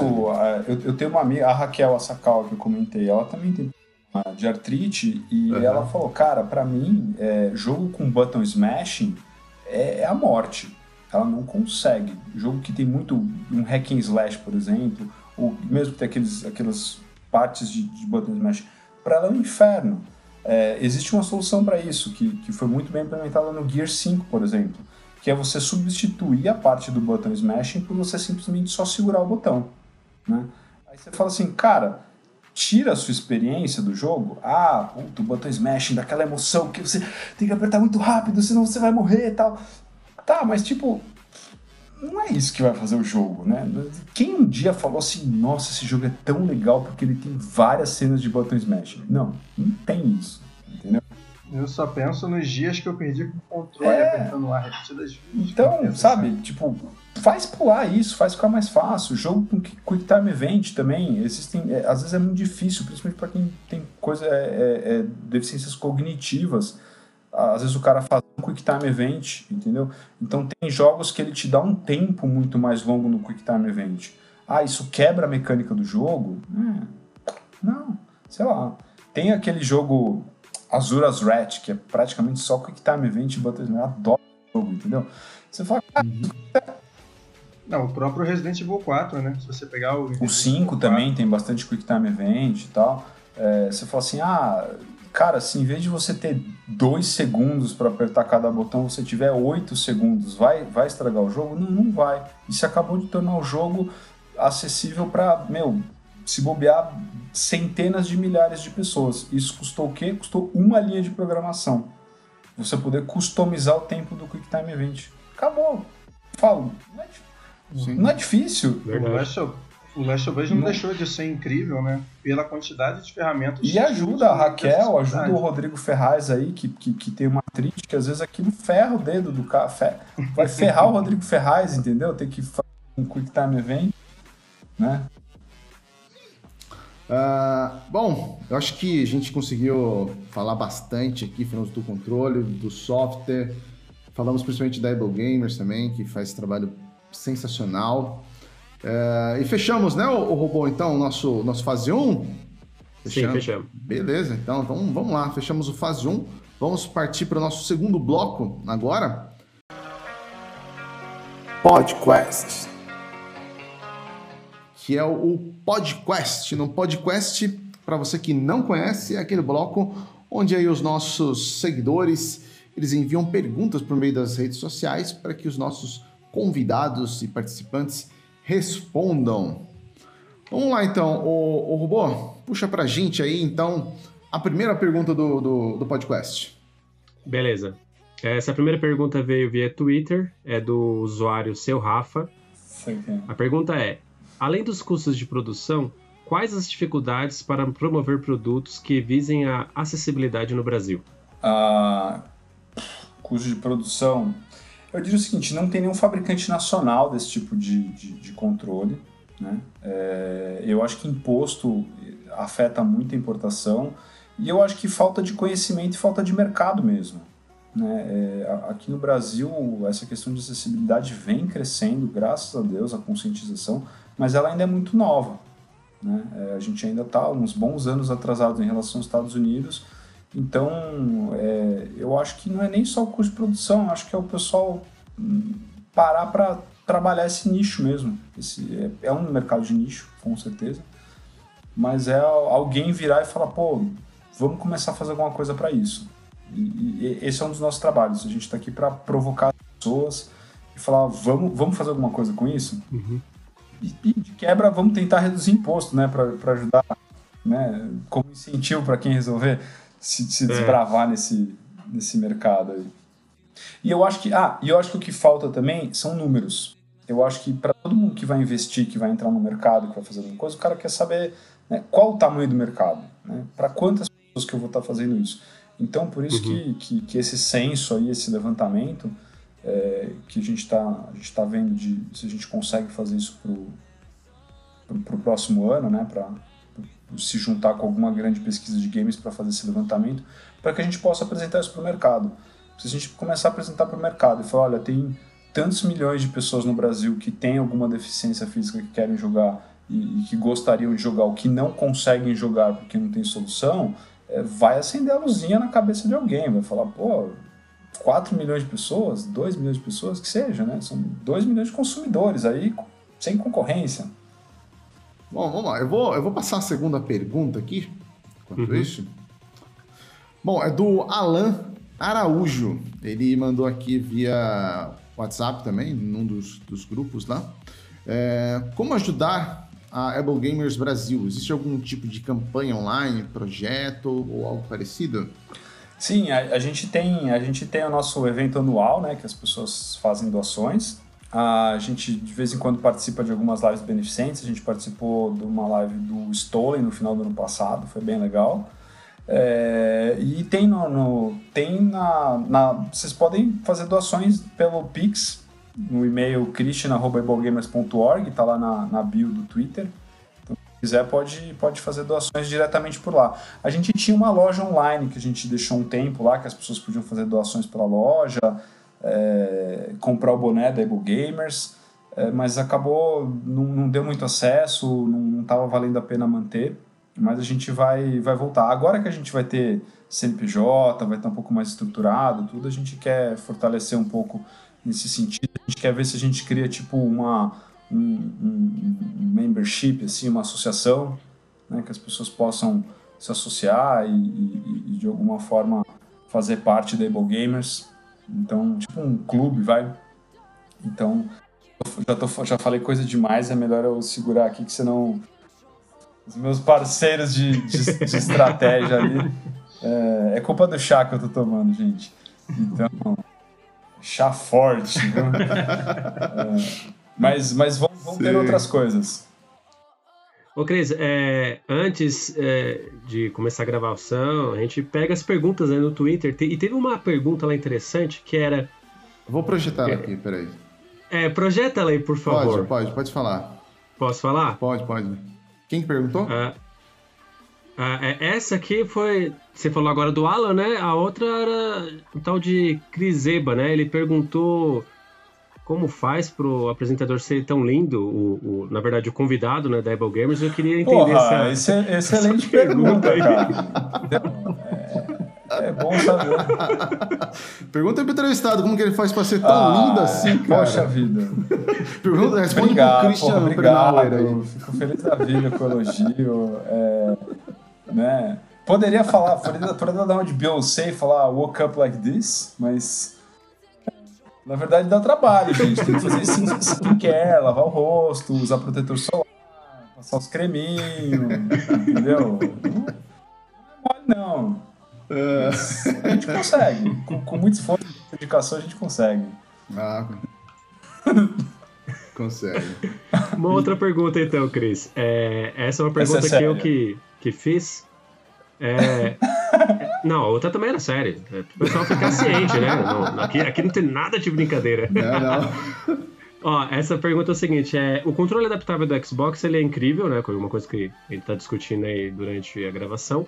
Mas com relação à visão, quais tecnologias foram empregadas nos jogos para ajudar essas pessoas, com essas pessoas com esse tipo de deficiência?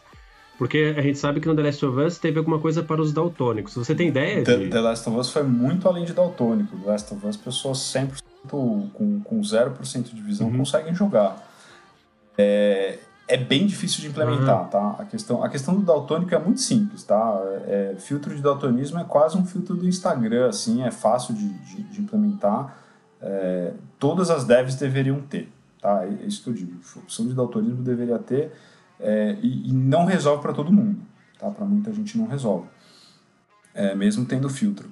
É, o que ajuda muito para quem tem baixa visão ou deficiência visual são é, leitura de menus, então áudio descrição de menus de objetos, então é, uhum. para a pessoa saber que ela está com o cursor em cima de um start, de um options, de um, de um créditos. Então quando a pessoa passa o cursor em cima, é, ele lê o que está escrito. É, basicamente audiodescrição dos itens, audiodescrição do cenário, ajuda muito. É, às vezes é modo de alto contraste, isso ajuda muito para quem tem baixa visão, a pessoa se enxerga muito pouco, o The Last of Us é muito bom nisso. Ele usa tipo, é, os inimigos viram uma caixa vermelha, você é um negócio, uma caixa azul, eu vi alguns vídeos disso. Então, eu acho que para visão seriam basicamente essas as soluções que tem, assim. Uhum. É, para visão é bem complicado, tá, gente? É, é, eu acho que é uma das coisas mais difíceis de se fazer. Não, eu, eu imagino. Ó, pra você ter uma ideia, Cris, eu, eu, tive uma experiência, eh, não tem a ver com jogos, para você ver como essa discussão é importante. Eu dava aula uhum. de manutenção de computadores, né? Eu dava aula numa escola de informática, e o curso durava um ano e dois meses, um ano e três meses, e um aluno meu, daltônico, só foi me falar que era daltônico no último dia do curso. E eu não descobri. Aí eu falei, cara, por que, que você não me falou? Você percebe que a pessoa tinha vergonha. E aí o que, que ele fez? Ele sentava sempre com alguém e eu falava, gente, pega o fio verde, pega o fio vermelho, pega não sei o que. E ele só cutucava o cara, ô, oh, qual que eu pego? Ah, é esse aqui? E o cara fez o curso todo de um ano e pouco sem me hum. falar sobre o problema que ele tinha. É, é e é isso, cara. A, a, a, a, a, diferen... a questão da acessibilidade é essa. É, você fala assim, pô, o cara pode perguntar para alguém do lado. Ele pode perguntar para alguém aonde que está o cursor do menu, mas é, a questão é você capacitar a pessoa, ela poder fazer sem precisar de ajuda, né? Eu não sei como em computação você vai fazer Exatamente. o cara descobrir qual que o fio vermelho. Sei lá, às vezes poderiam. No, no fio tá escrito, o fio verde tem uma tarja escrito verde, entendeu? Pô, facilitaria. Aí cabe, fica a dica para os fabricantes de fios de componentes de computador. É, é isso, né? É, é, a diferença do cara fazer Sim. sozinho e de precisar de ajuda. Né? E, e, cara, é, é, faz muita diferença a pessoa conseguir sozinho. Que nem, que nem o Fábio falou de, de, de derrotar um boss no, no, no, no, no Dark Souls, cara. É isso. O cara, o cara que tem a deficiência conseguir fazer aquilo sozinho é, é uma vitória enorme.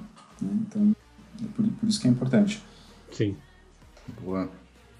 Ó, a esposa do Rodrigo Ferraz tá, tá, tá pedindo pro, pro, pro Cris passar quais são os produtos de preciso ver, cara. Eu uso, eu uso acho que o Yellow B5 para pro, pro dia, com protetor solar. Eu uso o Sebium Global de noite para restauração. E eu não lembro qual que é o sabonete, mas é um azulzinho, assim, bem bonitinho. Mas tem, tem uns da Nivea muito bons, viu, gente? Que você acha em farmácia, é baratinho. É ótimo, cara. Usei muito tempo também. Recomendo. Oh, o Rodrigo Ferraz também falou que ele é PCD, que ele tem espondilite anquilosante. Hum. Desculpa se eu falei errado. É, que, que, em relação à artrite no reumatoide e o peso do controle atrapalha. Cara, atrapalha mesmo. A Raquel, como eu comentei, ela não consegue jogar com o controle de Play 4. Ela comprou um, um, um Razer por conta do peso da bateria. Ou ela joga com controle de. No, no, no PC, ela joga com controle de Xbox 360 ligado no cabo, porque não tem a bateria. É, de novo, né? Quem, quem fica tirando sarro Sim. de bateria e pilha, é, o controle mais leve pode ser uma questão de acessibilidade, cara. É, no, no, caso dele é isso. Tem dia que não vai conseguir jogar, Sim. é uma merda. Desculpa. O horário já permite. Verdade. O, Não, já permite, já. O Blind Gamer, ele teve um vídeo quando ele estava comentando do Immortal, do Phoenix Rising, e ele trouxe um outro, um colega dele, PCD também, né? Só que ele tinha dificuldade motora. E aí ele estava pedindo para fazer análise de, eles tinham recebido a chave de teste do jogo, né? E a- na versão beta eles não tinham nenhuma, tinham muito poucas opções de acessibilidade. Mas depois a Ubisoft, ciente, logicamente, para quem ela estava entregando essas chaves, eles mandaram um site para eles, para eles verem depois, explicando quais eram as opções de acessibilidade que o jogo receberia na data de lançamento. E esse rapaz, ele ficou muito animado porque isso é muito louco, né? Quando a gente fica pensando da nossa perspectiva, é, de como a gente releva coisas que pra gente são simples, como por exemplo aquilo da dificuldade, né? E para outras pessoas é extremamente importante. Ele estava falando do recurso de andar automaticamente no mapa. Você aperta um botão e o personagem vai andando para frente. E ele falou que pela dificuldade motora que ele tinha, tinha vezes que ele simplesmente ele parava de jogar o jogo porque ele estava cansado só do movimento de empurrar o analógico para frente. Então é, é bem, bem. Eu acho que é muito importante a gente ter essa, esse, esse, esse espaço como é o YouTube, né? Praticamente qualquer pessoa pode criar conteúdo para lá, para que a gente tenha contato com essas pessoas, né? Para a gente poder saber justamente ter esses testemunhos, que acho que é muito importante para nós que não temos essas dificuldades, sabermos a importância, né? Da gente dar valor a isso para outras pessoas que não têm a mesma sorte que a gente, né? De, de, de conseguir, como nós conseguimos, usar os periféricos é, fabricados em massa, né? Como eles não É, e- conseguem. E, você falou desse negócio de, de segurar o direcional. é, um dos botões menos acessíveis que tem em qualquer controle é o, é o R3 e o L3, ou o RS e o, e o- e LS que tem, que você tem que apertar o botão. Mesmo pra gente, às vezes é difícil.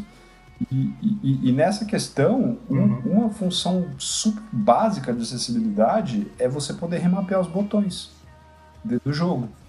Né? É, que parece tão simples, né? E tem jogo que não tem.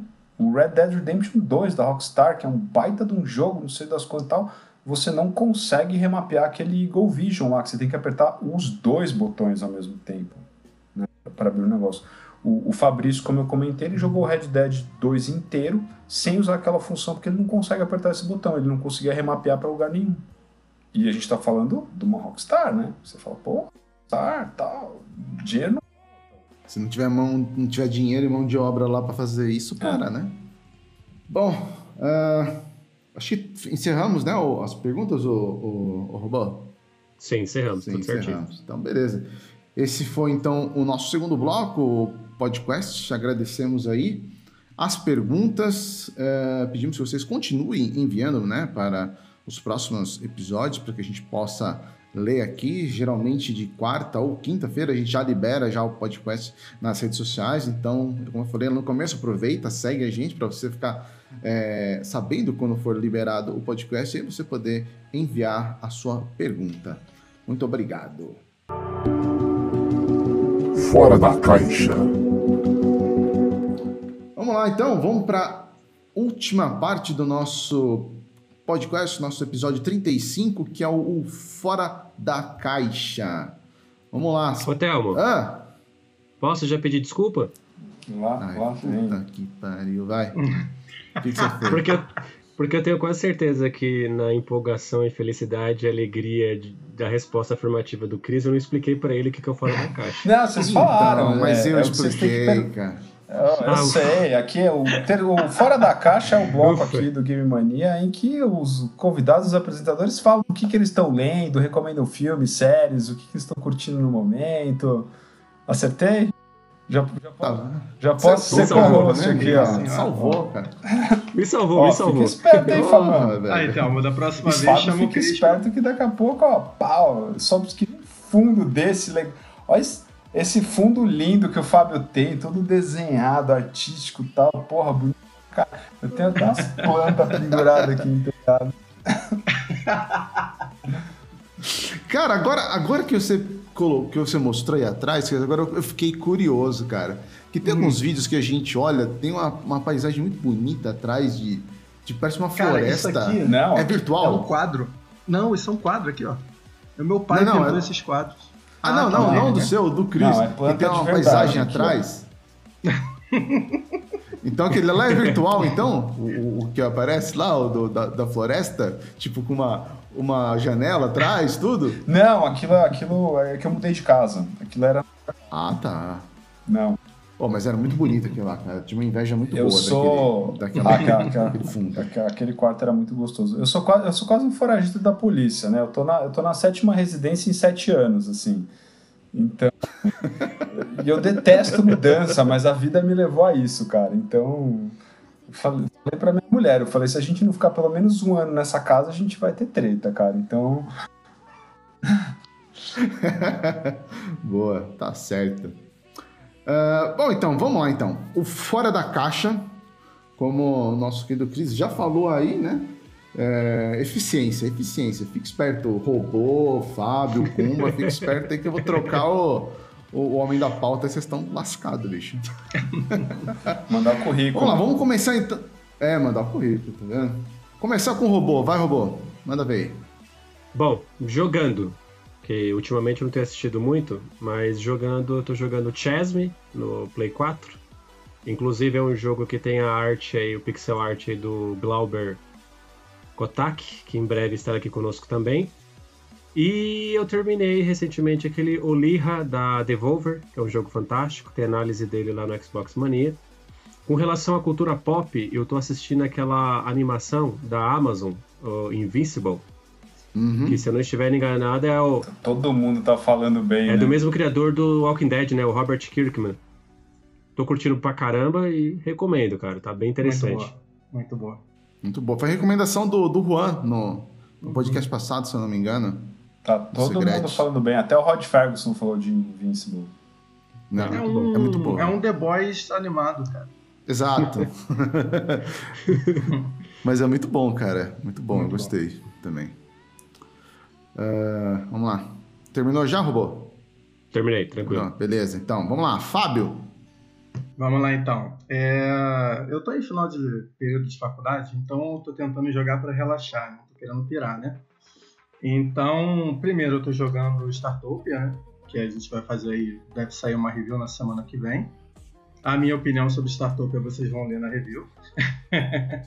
É, além do Startopia, tem que vender o peixe, né? Tá chegando agora. Sim. Além do Startopia, eu tô jogando Two Point Hospital, que é um sucessor espiritual daquele velhíssimo Theme Hospital. Muito legal, muito legalzinho. Tem uns probleminhas ali é, de estrutura mesmo, acho que teve alguns problemas de porte, mas no geral é um jogo muito divertido, muito legal de jogar. E referente a indicações pop, eu tenho duas. Uma, como eu falei que eu tô precisando relaxar, tem um anime no Netflix chamado Tatsu Imortal. Eu não sei se vocês já ouviram falar. Ele é muito curtinho, são cinco episódios só, mas ele é muito divertido. Ele conta a história de um, de um ex-gangster lendário da Yakuza que se aposenta e vira dono de casa. Então ele vai contando a vida dele como dono de casa, só que ele não deixou de ser Yakuza. Então vai misturando a vida dele de ex-Yakuza com a vida de dono de casa, vai criando umas situações extremamente cômicas e eu, eu passei mal de rir vendo esse desenho. Então eu recomendo demais no Netflix o Tatsu Imortal. É, uma recomendação que eu queria fazer adicional é um livro né, de um escritor brasileiro, né, que ele até pouco tempo ele, ele não era muito conhecido e ele foi meio que desenterrado por uma historiadora que é um escritor aqui do Rio de Janeiro chamado Lima Barreto. E ele fez alguns livros muito legais que, assim, para historiador, né, virou meio que você lê os livros como crônicas do Rio de Janeiro, né, que virada do século XIX para o século XX, né, de 1800 para 1900. E um dos livros dele que eu tô achando maravilhoso, que eu tô lendo agora, é o Triste Fim de Policarpo Quaresma. É muito legal, ele vai contando a história de um cara, dando um resumo bem básico, que ele tenta instituir o Tupi-Guarani como língua oficial do Brasil. Muito bom, velho. Ó, boas recomendações. Cris, é contigo agora. Cara, jogar, vamos lá. Eu tô jogando Outriders. Sou, tô gostando muito.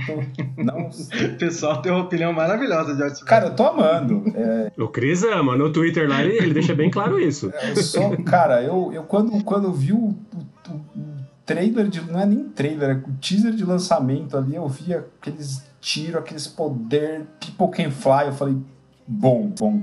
Eu sei que teve seus problemas, eu não questiono isso, mas eu tô jogando com o Spencer e com o Max, eu tô me divertindo horrores, joguei com Ah, em grupo é maravilhoso. É, tô achando que a dublagem, pelo menos do- da protagonista, tá muito boa. Não sou fã de Looter Shooter, mas, cara, gostei da história, gostei da mecânica, adoro jogo de tiro, então é que nem o Fábio, assim, pra desestressar. Eu sento e a hora que eu morro três vezes no mesmo boss, eu baixo a dificuldade, saio matando e passo não tenho dor nenhum de falar isso. Eu tô. eu Vou ficar morrendo duas não, baixa a dificuldade, mata, passa, sobe de novo. Fiz isso até no Gears, gente, pelo amor de Deus, não vou fazer. Boa. Só não vou falar onde que eu fiz, tá? e vamos lá. Então, recomendo, é muito legal. E o Game Pass puta, tem uma arte bem legal, não sei o que no ar. Acabou de entrar. Eu tô afim de jogar, assim. Vou, vou- vou tentar lembrar o jogo até o final da. Gênesis no ar? Gênesis no ar, esse mesmo. É, tá, tá na minha fila pra jogar. Tô, tô muito afim de jogar. Então é, é isso que eu recomendo. E de cultura pop, cara, é, eu terminei recentemente o Snowpiercer, que tá na Netflix. Eu acho uma série maravilhosa e pouca gente fala. É muito boa. Cara, tem Jennifer Connelly, não precisa falar nada, né? Tudo que é futuro distópico, apocalíptico, então é, tô achando maravilhoso. Com as ondas de calor que estavam fazendo aqui em São Paulo também era uma maravilha. Você vê um negócio a menos 175 graus lá de fora, dava até aquela relaxada.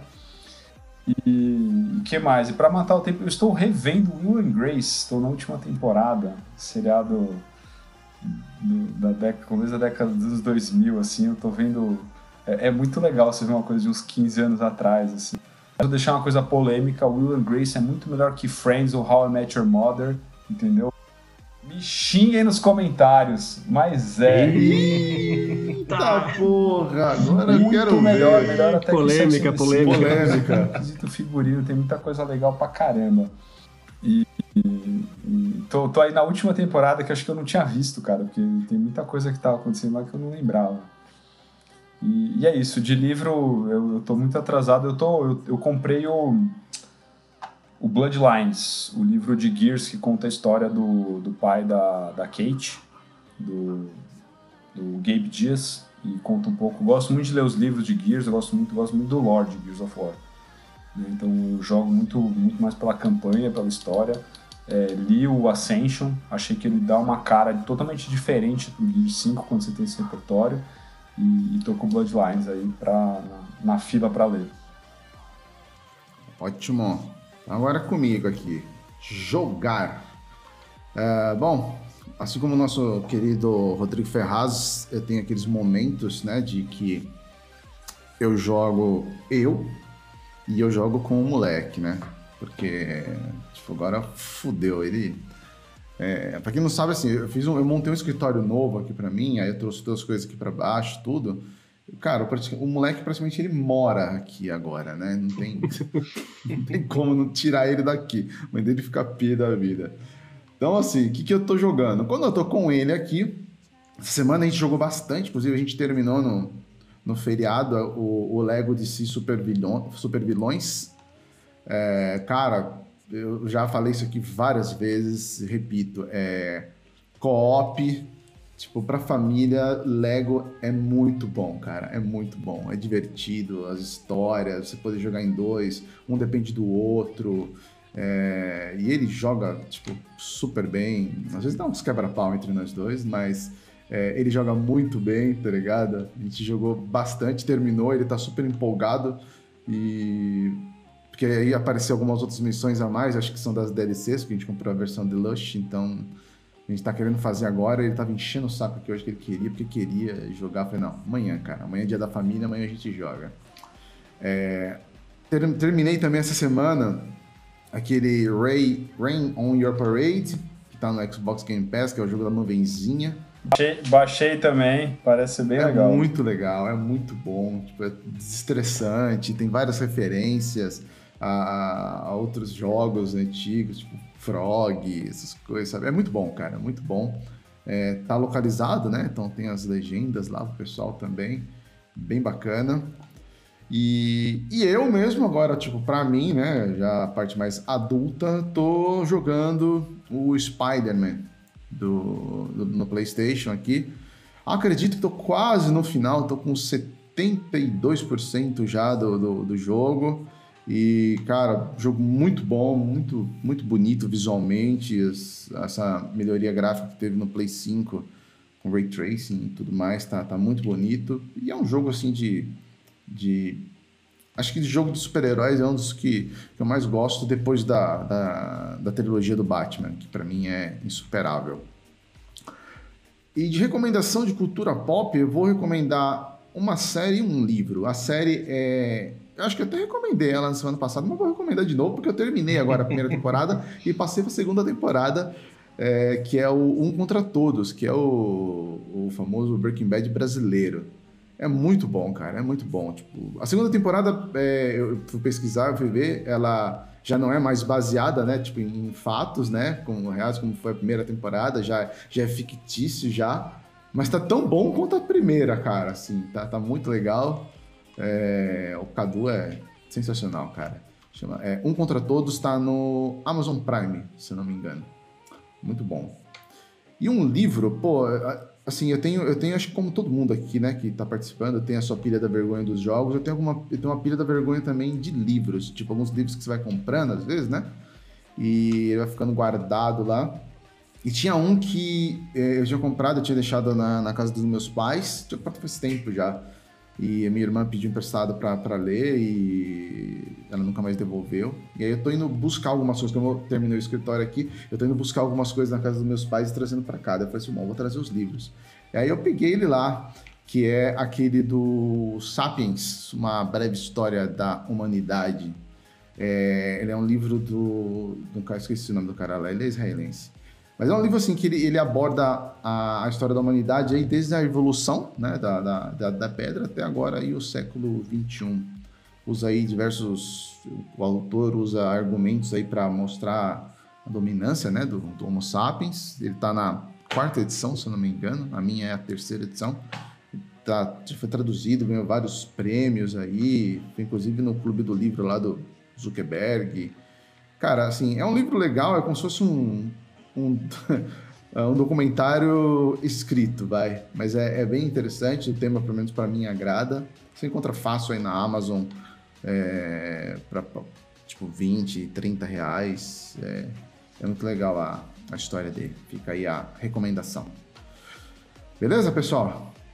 Beleza. Maravilha. Fechado. Posso, posso só, só fazer um agradecimento final aqui, ó. Acabei de, de receber no celular aqui, eu recebi duas doações na conta da Ebo Gamers. Imagino que sejam de ouvintes do, do podcast, que é do Odair Rosa Gomes Júnior e do Lucas Gomes Ribeiro. Então, eu queria agradecer ao, ao, apoio deles aí. Muito obrigado pela, pela ajuda, contribuição para Ebo Gamers. Ajuda bastante a gente. Ah, Legal. ótimo, cara. Bom saber. Muito bom, muito bom. Acho que essa é, é, é, a nossa função, né? A gente é, tem que realmente passar a palavra, mostrar isso daí, porque às vezes não fica realmente exposto para todo mundo, não é todo mundo que conhece. E acho que é o mínimo que a gente pode fazer é, é, passar, porque tá ligado a algo que a gente gosta, né? Que é videogame. Então a gente tem que, tem que passar esse tipo de informação para frente, né? Bom, vamos lá, vamos finalizar então aqui o podcast. Eu vou passar a palavra pela última vez para os nossos participantes se despedirem, passarem as suas redes sociais. É, é, é, bom, como não tem ninguém assim muito comercial para fazer o jabá, mas se quiser fazer também fica à vontade. Beleza, robô? Contigo.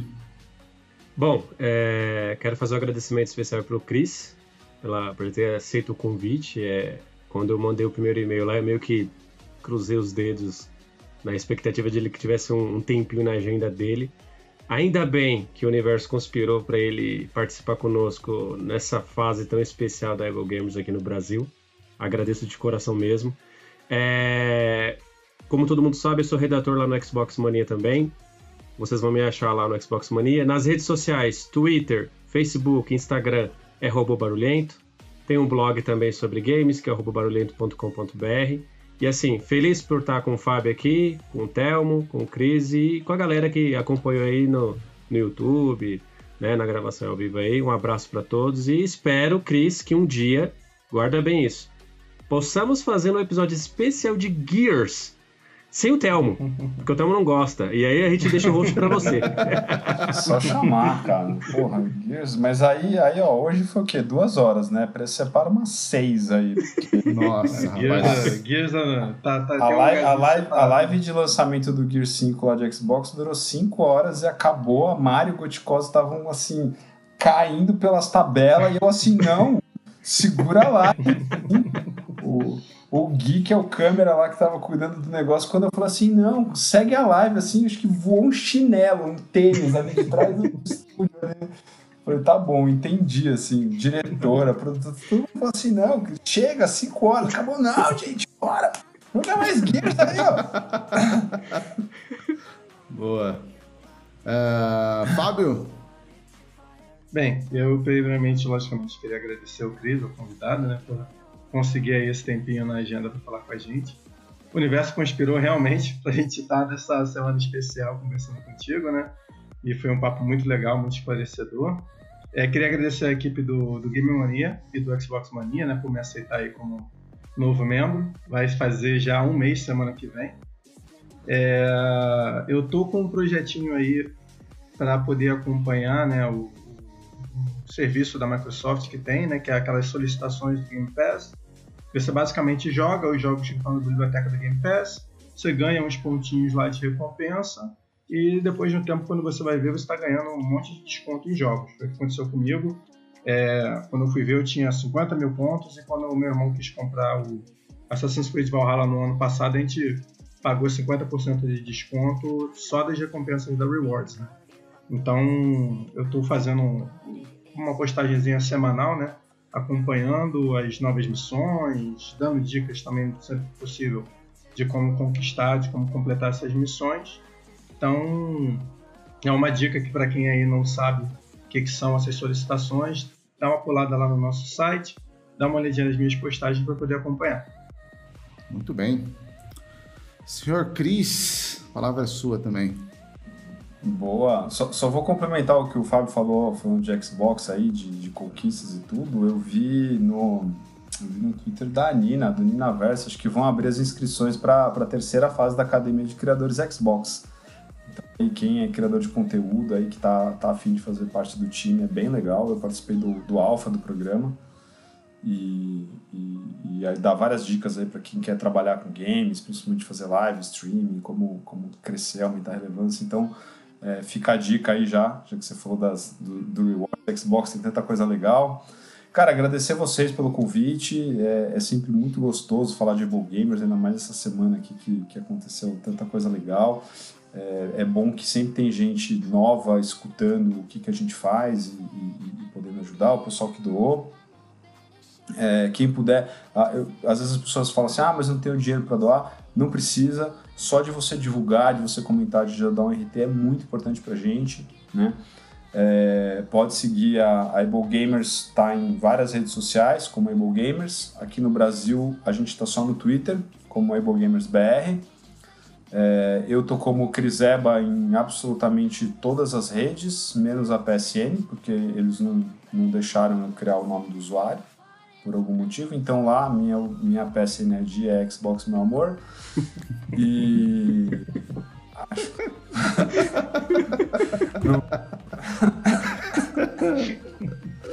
Eu tentei, gente. Eu juro Ah, não vai deixar, mas não. Então vem cá. Olha esse nome, que legal. tem alguns. Os caras não deixam. Cara, em tudo. Battle.net, é, na Steam, no Escambau, no Pinterest. É Criseba em tudo, cara. Eu não sei porque que não deixou. Tem algum, alguma coisa do nome lá que, que, que, que cai nas normas dele. Então, desculpa aí. Não, não é guerra de console mesmo, porque eu fiquei chateado. É isso, gente. Depois dessa, eu vou falar mais o quê? É, se inscreva no canal, deixe seu like, ative, ative o sininho. Muito bom. Muito bom. Muito bom. Uh, bom, eu também queria agradecer aqui, vou deixar alguns, alguns abraços aqui pro Opinelli, do canal lá, o Tilt Gameplay. Ontem a gente estava assistindo a, a gravação do, do Quest do pessoal do Multitap. A gente foi lá fazer uma raid lá com ele. Conheci, não conhecia ele, conheci ontem, a gente ficou trocando uma ideia lá, muita gente boa. Queria também aqui mandar um abraço pro Alex e pra Laura do Malucos por Xbox. Uh, se não me engano, eles fazem parte da, da, da, academia, se não me engano. Posso estar errado. Acho que sim. Uh, o Renan, nosso querido Renanzeira, do, do Passe o Controle. Estava trocando ideia com ele aqui sobre os jogos de heróis também essa semana. Muita gente boa. Nosso querido Renato Carneiro, Carneiro Play TV, sumidaço, sumidaço. Você, você está. É, é, é, não vou nem dizer convidado, mas. É, como que é Intimado. Intimado a voltar aqui, Carneiro. Por favor, você precisa voltar, velho. Porque, cara, ficar fazendo podcast só com, com o Rodrigo Ferraz, velho, não dá, cara. Tem que ter um pouco de, de sabe, de sanidade no negócio. Só ele não dá, velho. Você tem que voltar, Carneirão. Abraço.